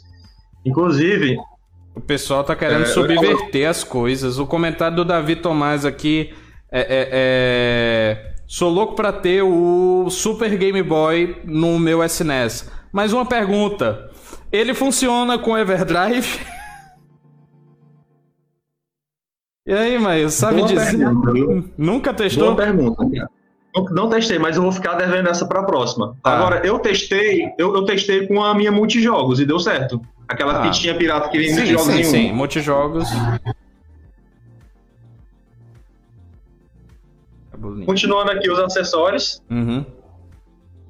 Esse acessório aqui, ó, ele transformava o Game Boy em um Megazord. Meu pai do céu. Não, tem a combinação. Tem esse e tem mais dois que ele vira o, o, o Megazord final. Tem, ó, tem esse aqui também, ó. E Aí. você coloca tipo um analógico do Game Boy. Aí você colocava essas caixas de som aqui, esse paredão. Isso aqui era o lente de aumento com a luz, para você jogar no escuro. Uhum. É um Megazord mesmo. Não, se vocês querem ver o, o, Megazord montado, eu acho que vale a pena vocês procurarem o canal do Cine Massacre que o The Angry Video Game Nerd ele faz um vídeo com todos os acessórios pra Game Boy. E é, é um Megazord mesmo. Putz grila. O famoso Transformer, né? É, ó, tá aqui, ó. O Jardel comentou que era um Transformer. A Game Boy Printer. Sim. Era pra você imprimir as suas fotinhas. E você tirava da câmera, só que dava pra imprimir outras coisas também no jogo. De jogos. É, o certificado uhum. do Pokémon, né? De Mesh Pokémon, o pessoal usa muito, né? Verdade. Deixa eu ver se tem mais algum acessório aqui para mostrar. Esse aqui só foi lançado no Japão. É o Super Game Boy 2. A diferença ah, é que ele tem, tinha entrada para cabo link. A versão uhum. americana não tem, ó. Então você pode jogar com dois Super Nintendos e duas TVs conectadas, jogos de Game Boy. Tá entendendo? Aliás, você pode jogar até quatro pessoas, né? Imagine quatro televisão conectada com quatro Super Nintendo jogando Wave Race. Da hora demais. E por último aqui que eu ia mostrar hoje, que eu separei, esse acessório aqui, ele não é oficial, só que ele é da hora. Ele foi lançado alguns anos atrás para você jogar jogos de Game Boy Advance, Advance no, Super, no Super Nintendo. Ah. Legal, é, Você sabia que tem um, um acessório desse para 64? Eu sabia, só que ele não é. Não, o som não sai 100%, Rangel. Hum. Eu já cheguei a ver os vídeos e não é tão bom. Pra Super Nintendo é melhor. Uhum. É um, um, eu acho que o, o melhor desses acessórios aí que, que faz a conexão do Game Boy para, para videogame é, continua sendo o Game Boy Player, né? Do GameCube, né? É, é. é o, o, problema é que é, é, o GameCube ele é muito mais difícil de conseguir do que o Super Nintendo, né? E você conseguir esse acessório, que é para você ler o jogo de, de GBA e além de estar 100% funcional, por isso que eu optei por esse cartucho, por questão de praticidade, tá entendendo? Uhum. Não, o, da, o Davi tá louco aqui dizendo. Por último, tá de Brickation with Me, ele tem mais coisa, certeza. Certeza que ele tem mais coisa. Mas ele tem que deixar alguma coisa pro coitado do Felipe falar. É? Não vai sobrar nada pro Felipe falar. Não vou ter nada para mostrar, mas isso mostrou tudo já, pô. Né? Tem todos os acessórios. Mas, mas o Rangel tem, tem um monte de coisa também. É, é, porque ele estava despreparado também, né? É, mas isso me avisou que eu tinha que tirar minhas 30 mil coisas. Quando eu fui ver, ele já tava ali com tudo em cima da mesa. eu peguei meia dúzia de Game Boy aqui. Olha aí quem entrou e... aqui. Beijo pra você, James Escarcela. Comentando aqui, o cara é o melhor do Game Boy, falando do, do Maíso, eu acho. Mas isso já tá há quantos anos, Maílson? Colecionando. Oi? Quantos anos colecionando? Cara, eu comecei a guardar as coisas em 2001 mesmo, sério. Pegou muita coisa com preço muito bom, né? Não, na época que eu comprava, o cartucho era 30, 40 reais, macho. Às vezes, títulos bons, tipo Castlevania, era 60 reais o preço dele no, na feira. É. Aí, original. Pra exemplificar, quanto é que é um Castlevania hoje em dia? Fala aí pro pessoal. Castlevania? Uhum. Não falar de vai depender da versão, né? Mas eu vamos, vamos falar de luz. Vamos reais. falar de luz. Só o cartucho mesmo. É uns isso mesmo. Reais. Isso, a gente é uns 300 reais. Luz. Em torno de 300 uhum. reais. Isso se não for o Legends. O Legends que ele vai me passar vai ser um pouquinho mais barato. é, né? É, né? ele, ele, ele tá frescando com, com o carro do Legends porque é o é um dos jogos mais raros do Game Boy do, da linha Castlevania, da série Castlevania. Uhum. Foi o terceiro jogo lançado do Castlevania para Game Boy e é tido como um dos mais raros. Sim, sim. Eu nunca vi vendendo o americano aqui no Brasil. Já vi vendendo uma vez o japonês. Mercado Não, meu filho, esse, esse teve que vir lá da Suécia. Eu pedi para minha prima procurar por lá para mim. Difícil. O teu é europeu, então? É europeu. É europeu. Europeu não vale nada. Ah, não vale nada. Não, mas tu falando dos, dos itens aí, o Jardel comentando aqui, lá vou eu atrás do Super Game Boy 2 agora. É, muita gente não sabe que existe, né? Nem o 2, nem esse pretinho aí de GBA. É, o de pretinho eu vou dizer Isso, é. que, eu, que eu não me lembrava. O David, ele, o é Davi, ele comentou que tinha visto no campeonato, eu não me lembrava dele. É porque ele não é oficial, tá entendeu? Uhum. Mas enfim, é, Felipe, sobrou alguma coisa para você falar aí dos acessórios? De acessórios? Acho que o interessante é que o, o Maílson deve estar na mesa aí, ele que deve ter esquecido. O acessório Wi-Fi. E foi já uma. Uma. Uma nova geração né, de pessoas, que é aquele que bota, que vinha junto com o Emerald, né? E com o Firehead, se eu não me engano. Ah, Você... sim, sim. É porque hoje eu separei só os acessórios do, DG, do DMG, né? Entendi. Essa é a tua outro desculpa, dia, né? Outro dia, Essa é a gente... desculpa. Entendi. Vai aos pouquinhos, né? Pra não mostrar tudo ao mesmo tempo. É, né? Entendi. É, né? Mas é, é, é, um, é um outro acessório que muita gente não sabe que existe também. Né? Ele é um acessório meio. Apesar de ser até novo, né? Ele não é um acessório da linha antiga de Game Boy. Ele é um acessório mais moderno e muita gente não sabe que tem ele. E para ter ele é diferente do, do cabo, né? O cabo você tem um cabo, ponta de um lado, ponta do outro. O acessório Wi-Fi ele só funciona se você tiver dois. Hum.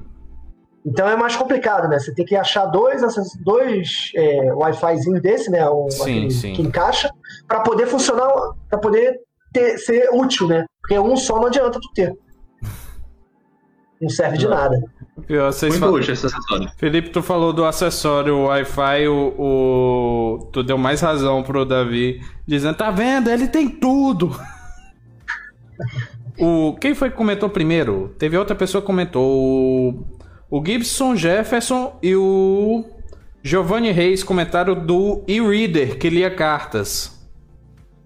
Isso, do GBA, esse acessório. Uhum. Tu tem, Rangel, esse?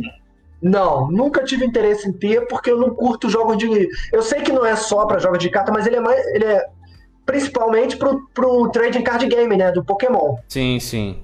É, mas, mas, mas, mas, ele também libera os minigames também. Você passa e joga os minigames no é Super Mario Land. É. Ah, esse, esse eu nunca tive interesse em ter, não. Mas é um acessório legal. Ótimo, ótimo, ótimo. Ok. O que mais aí? Tem, tem mais algum item aí para falar ou não? Não, acessório de cabeça sim, agora não. Não? Então bora passar para o próximo ponto. É, é, é, Eric, só, só, só uma, uma pequena.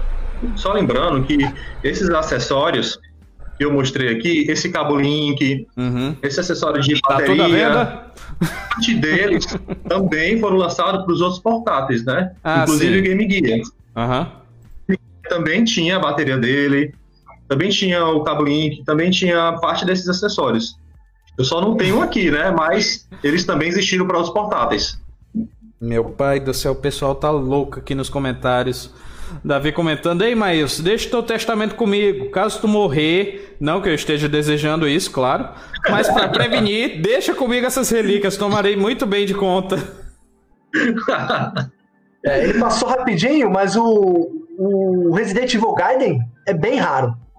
Não, o, o, o Davi, inclusive, estava comentando que esse, o, o, sobre o Gaiden. Quando é, o Gaiden é bem raro. Eu não tenho esse jogo. É um jogo bem difícil de achar e quando acha, normalmente é caro. É um jogo bem caro. Uhum. Certo. Agora sim, passando para o próximo ponto da pauta: mods, a nova febre das personalizações e o boom do colecionismo.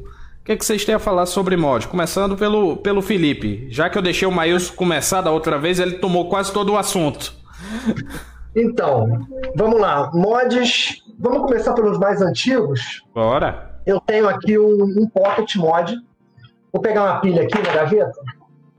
Vou dar uma ligada aqui para vocês verem. Daqui quem montou para mim é o mestre Robson. Mandei para ele, ele fez um mod assim pra mim. É um mod. Isso aqui é um pocket azul. Aham. Uhum. Ele tem tela iluminada, com mod. O primeiro mod lançado na época, né? Sim, sim. Que era botar ah. uma, um filete de luz de LED embaixo. Vamos ver se a pilha tá boa. É a retroiluminação ou ele só joga luz em cima da tela mesmo? Não. Deixa eu ver, a pilha eu acho que não tá muito boa aqui não. Tá fraca, a pilha não tá ligando. Porque também Mas outro, ele deixa... outro é mod é que, é? que faziam era trocar a tela para tela é, é, funcionar que nem a do GBA, por, por exemplo, que ela se retroiluminava e aí não tinha o problema de você precisar de uma iluminação tá debaixo de uma lâmpada para conseguir ver a tela do Game Boy. Sim, esse daí, esse daí eu acho que é o mod 101, né? Uhum. Esse aqui é o 101 é a tela do Game Boy SP 101 dentro do GBA. Ah, tá. Foi o primeiro mod, assim, de, com, com a tela já colorida, né? A gente, o pessoal tirava do SP, e achavam que não era tão confortável, né? Jogar no SP, e montava no GBA. É. Aí com isso, os chineses, eu acho que foram mais. Os, não sei se foram os chineses, né, Mailson? Se foi. Tem um rapaz que. Eu esqueci o nome dele que é australiano, né? Ele que monta os mods, ele que faz as telas. Uhum. E depois os chineses vão lá e copiam, com preço mais barato que ele. Sim, sim. Entendeu? E aí depois veio o mod IPS, que é um mod que está em moda hoje em dia, que é o, o, santo grau assim das telas, é a tela IPS, que é a tela igual do nosso celular pois hoje em é, dia. é justamente isso que o Giovanni Reis acabou de comentar, dizendo que normalmente é a tela IPS hoje em dia. É, que é esse aqui, ó. Deixa eu ver aqui se já Essa é IPS. Esse aqui é o que montei. Tá com o jogo aqui do, do Hobbit. Uhum. É um joguinho bem legal de RPG. Não é muito conhecido, o pessoal não conhece. É um jogo bonito de se jogar. Do Senhor dos Anéis, né? É. O Hobbit. É, o universo é, dos Anéis. É, o, é a prequel. É, da linha Senhor dos Anéis, né? Uhum. É um joguinho legal, interessante de jogar. Tu joga com, com ele, com o Bilbo, Bilbo. Né? E deixa eu ver, de mod. Aí eu tenho aqui, não sei se vai fugir muito, um DS mod só de carcaça. é uma carcaça transparente. Evandro aqui mandou uma mensagem interessante dizendo: Obrigado, Felipe, pelo seu IPSV2. aqui, ó, legal, aqui é um esse, de carcaça. Legal esse, como, essa carcaça transparente. Carcaça. É, Muito não tem nada legal. demais. Aqui tem um amigo meu aqui no Rio que é um mestre aqui de mexer em DS, 3DS, conserta tudo para mim quando eu pego alguns para uhum. venda. Quando tá ruim, ele mexe. A, única vez que eu tentei abrir um, DS foi do meu filho. Foi um DS XL. Cara, eu com todo o cuidado do mundo, quando fui tirar o flat, pulou o flat por tudo quanto é lado. Putz, grila. Quebrou, nunca mais mexeu. Eu falei, DS eu não mexo. Aí eu tenho um amigo meu que é técnico de eletrônica. Ele que mexe em tudo para mim da linha DS. Família DS, 3DS, 2DS, ele faz tudo para mim. O que imaginar, ele faz. Ele mexe em tudo. O Davi e comentou aqui. O Davi comentou aqui, esse transparente é a cara dos anos 95 em diante. É, né? O pessoal gostava, tipo Atomic Purple, né? Aham. Uhum. É bem interessante, eu adoro console transparente. E aí, assim, para fugir um pouco do mod, nós temos também os consoles que os chineses fazem cópias, né? Porque desde quando tem o Game Boy, tem as cópias do Game Boy, né? Sim. As cópias mais baratas do Game sim, Boy. Sim, sim. E os chineses fizeram uma cópia. Igualzinho o Game Boy Color. É igualzinho mesmo? Nossa. Com, com a tela iluminada. iluminada.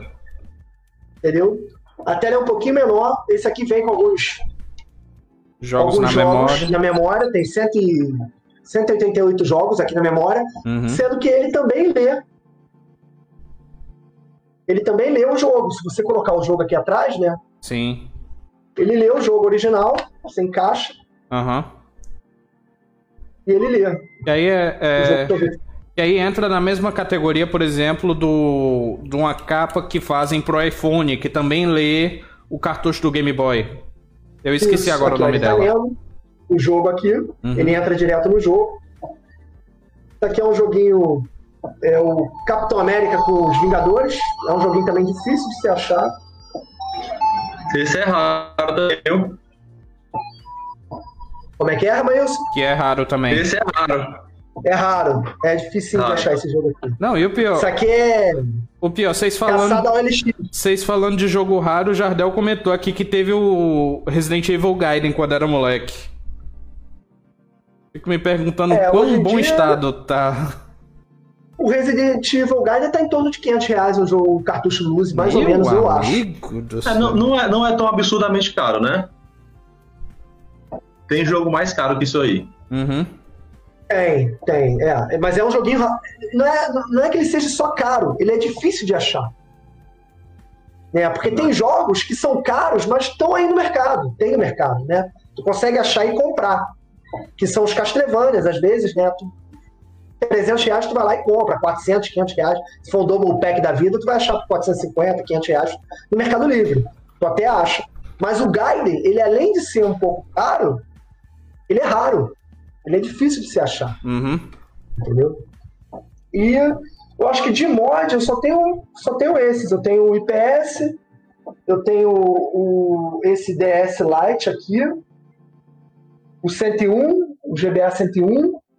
Tu tem algum mod aí, Mailson? Vai, mais. Qual? Mod não, não tenho. Não tem mods? Não. Olha aí. Daqui a pouco tem. É quem preferiu comprar um Switch do que comprar um mod, né? Ah, tá. Realmente é uma decisão bem difícil de se fazer. É, porque na época do Switch lançamento tava 1.800 reais, né? Mais ou menos. É. Hoje em dia tá bem mais caro, mas o mod era bem caro antigamente. É, é caro e trabalhoso para se fazer. Se tu não sabe se fazer, fazer tem que pagar alguém, né? Uhum. Para fazer. Então era bem, é bem difícil né, ter um mod às vezes. Hoje em dia tá mais fácil.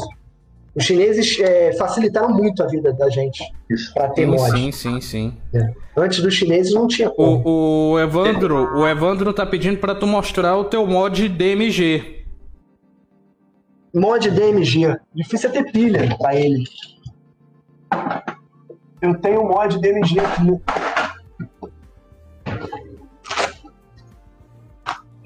Tá desligado aqui? Vou pegar uma pilha, vou ligar ele aqui. Vai falando aí, o Maílson, enquanto eu vocação das pilhas.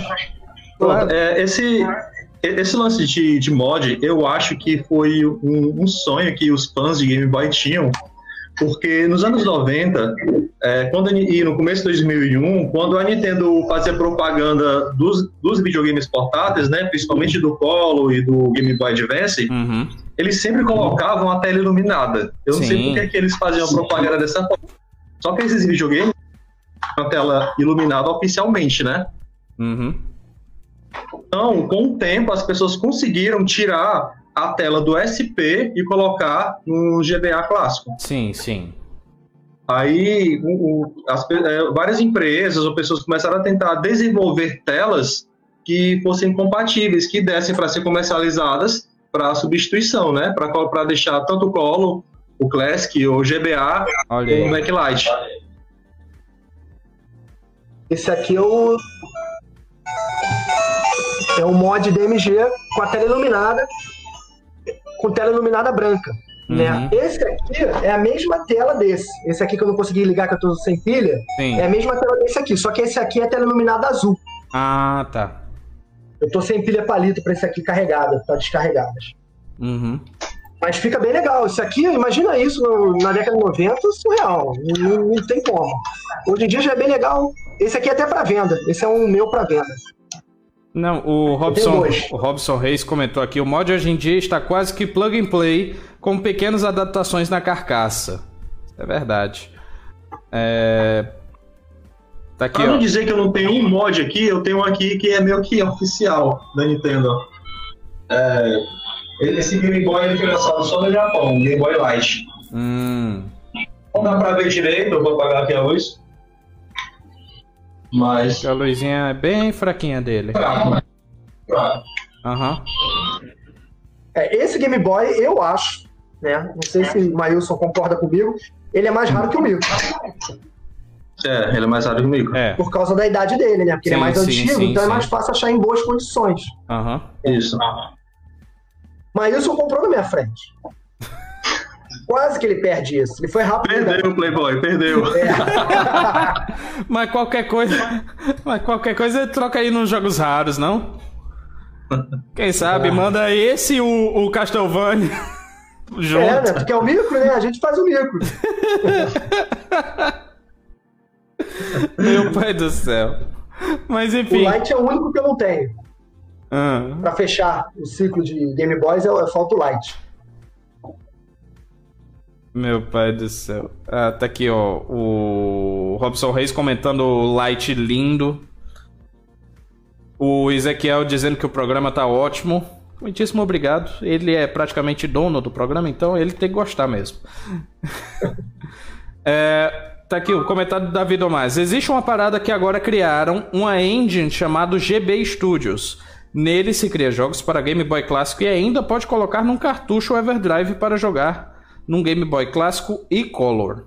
Muito interessante. Muito massa? Eu não Muito sabia massa, disso, cara. vou dar uma massa. olhada depois. É irado, viu? GB Studio, vou dar uma olhada depois, ver se. Studio.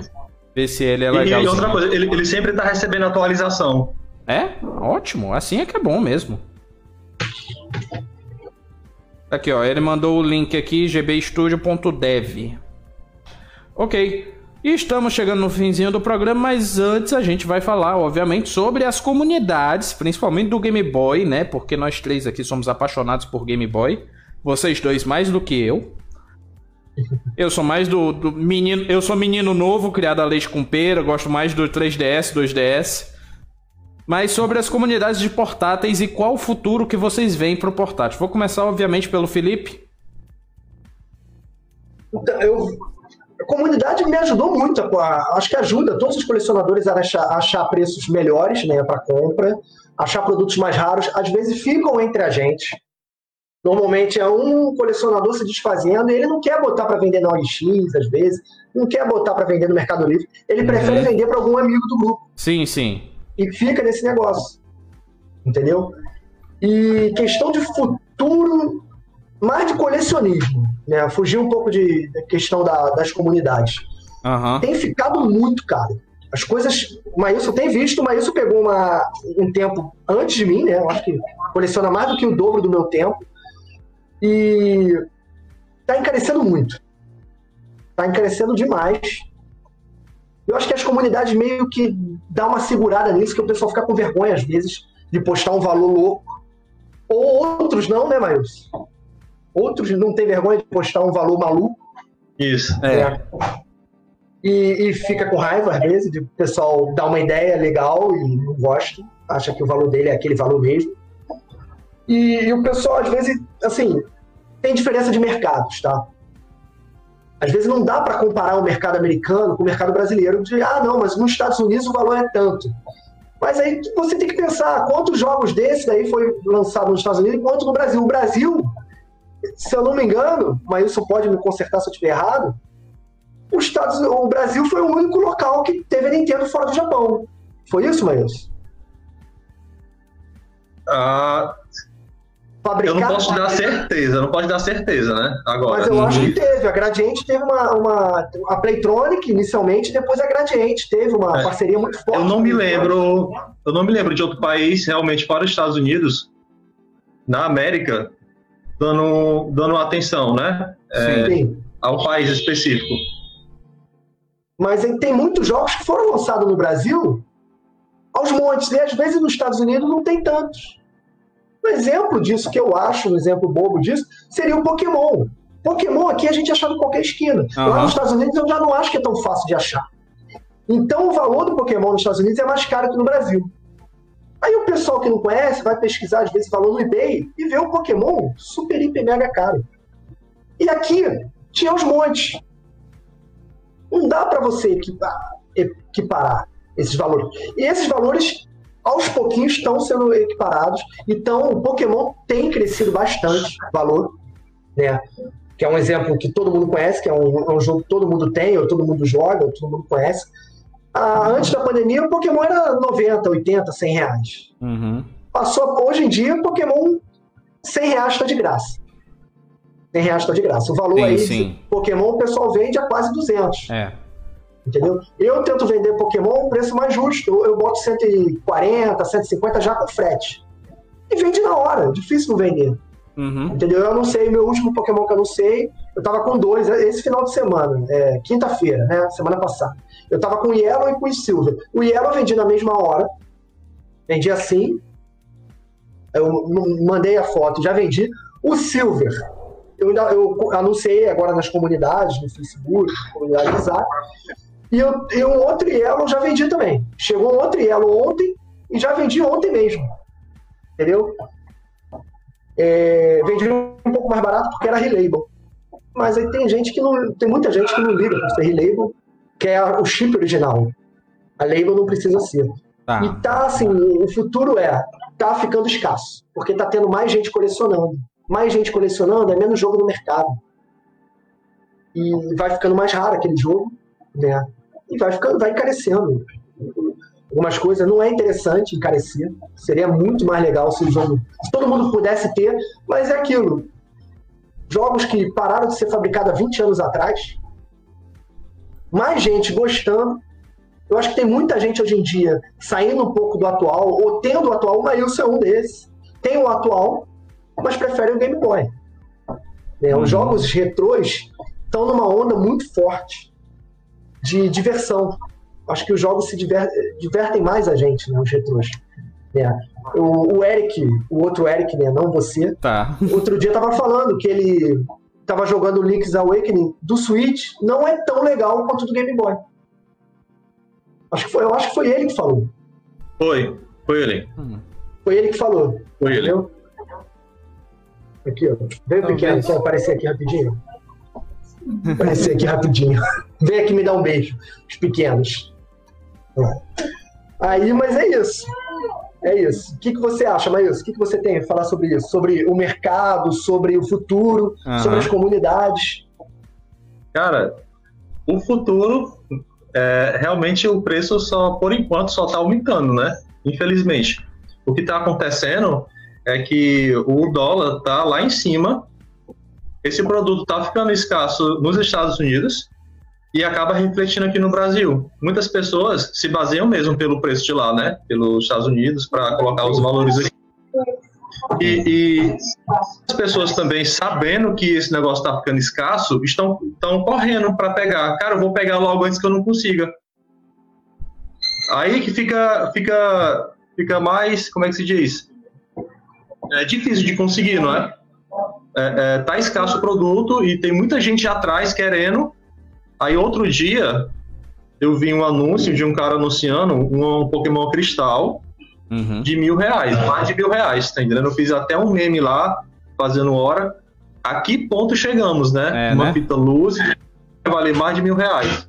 E nem é uma fita de tiragem limitada. É uma fita que teve uma venda assim é, é gigantesca. É. Então, cara, se alguém tiver assim assistindo a live e não fizer parte do grupo de, é, Game Boy Club e gosta de Game Boy, nós temos vários grupos lá que a gente ajuda as pessoas a encontrarem os melhores preços. Tem muita gente lá que, são, que também são colecionadores, assim como eu e o Rangel. Quando vai se desfazer, não se desfaz do produto pensando no mercado americano. Sim a pessoa se faz, né, se desfaz pensando em um preço mais justo, para que outras pessoas também consigam ter esse produto. Tá entendendo? Uhum. Então, o futuro está incerto, né? Porque, infelizmente, enquanto o dólar não baixar, esses produtos vão ficar com preços abusivos. E, e a dica é, é garimpar bastante no LX, no Mercado Livre e principalmente nos grupos, e nos grupos de Game Boy, né? O Game Boy Club tem uma comunidade gigantesca aí de colecionadores e a galera vai se ajudando. E é isso aí. Ótimo, ótimo. Com Antes... relação ao, aos games portáteis, né? Os celulares, sem sombra de dúvida, eles estão tomando o mercado. Eu não acredito que os portáteis voltem novamente como nos anos 90. Só que é, a, a, nostalgia de quem jogou e muitas pessoas que fazem vídeo falando sobre esses videogames no YouTube acaba acendendo um, um, a vontade no coração das pessoas de ter aquele videogame que é. marcou uma geração. Os colecionadores de Game Boy que tem tipo 18, 19 anos, eles não vivenciaram isso, só que eles sabem, sabem que foi importante, que é bacana. Uhum. E é isso aí. Eu acho que a comunidade nunca vai nunca vai deixar de existir. Tá aí o Rangel já mostrando pro filho dele que ela vai perdurar por muitos anos. É, no, no, meu, o meu filho fica pedindo para ensinar ele a consertar Game Boy, que eu pego muito Game Boy mais feinho, reformo ele inteiro para vender. Uhum. Tem até um vídeo no meu Instagram. É, o meu filho fingindo que está consertando, que ele fez um trabalho pro colégio. Ele tinha que fazer um trabalho dele consertando alguma coisa. Eu falei, tu vai consertar o Game Boy. E fez um vídeo. Né? E eu, eu, acho que a questão do portátil, atualmente nós só temos um portátil à venda né, no mercado. Hum. Que seria o, o, o Switch Lite. Switch. É, só o, esse. Né? O, tem, um, tem um que saiu, que é a edição de, a edição de aniversário do Game Watch, né? Que foi lançado ah, esse ah, ano. Mas, Sim. mas assim, ele vai ser vendido por pouco tempo, né? Quem comprar, comprou, quem não comprar já era. Inclusive, e... já conseguiram até, até desbloquear ele. Sim. Sim, já, já mais um lançamento mais um portátil da Nintendo que conseguiram usurpar mais um lançamento da Nintendo. Já não basta o, o, o, não, eu achei uma sacanagem quando eu ouvi que era possível colocar jogos do Mega Drive no no SNES Classic. Eu, eu achei não, rapaz, o pessoal não tem limite mesmo não. Mas enfim, mais alguma coisa mais para terminar? Ou não? Não, acho que. Acho que só isso mesmo. Só a isso mesmo. Tira uma outra oportunidade, a gente se aprofunda mais sobre os Game Boys e sobre os portáteis. Mas foi bacana a conversa hoje. Gustavo aqui. Uma o... vez eu vou estar mais. preparado com joguinhos na mão aqui, tá? Não, não se preocupe não. O Gus oh. Vieira acabou de entrar aqui e mandou Maius presidente. Tá certo. Robson mandou Filipão, mestre das vendas. Depende, tem uma venda aí que ele tá tentando firmar que não tá conseguindo. Mas vamos ver o futuro disso. Arnaldo Arnaldo, Arnaldo Arnaldo comentou aqui, praticamente foi um programa de Game Boy. Outros portáteis foram esquecidos. Game Gear, PSP, Brick Game. Estão chorando até agora de não terem sido lembrados. É porque. Aqui, ó, aqui, ó, o bichinho, ó. Aqui, ó, o bichinho, ó.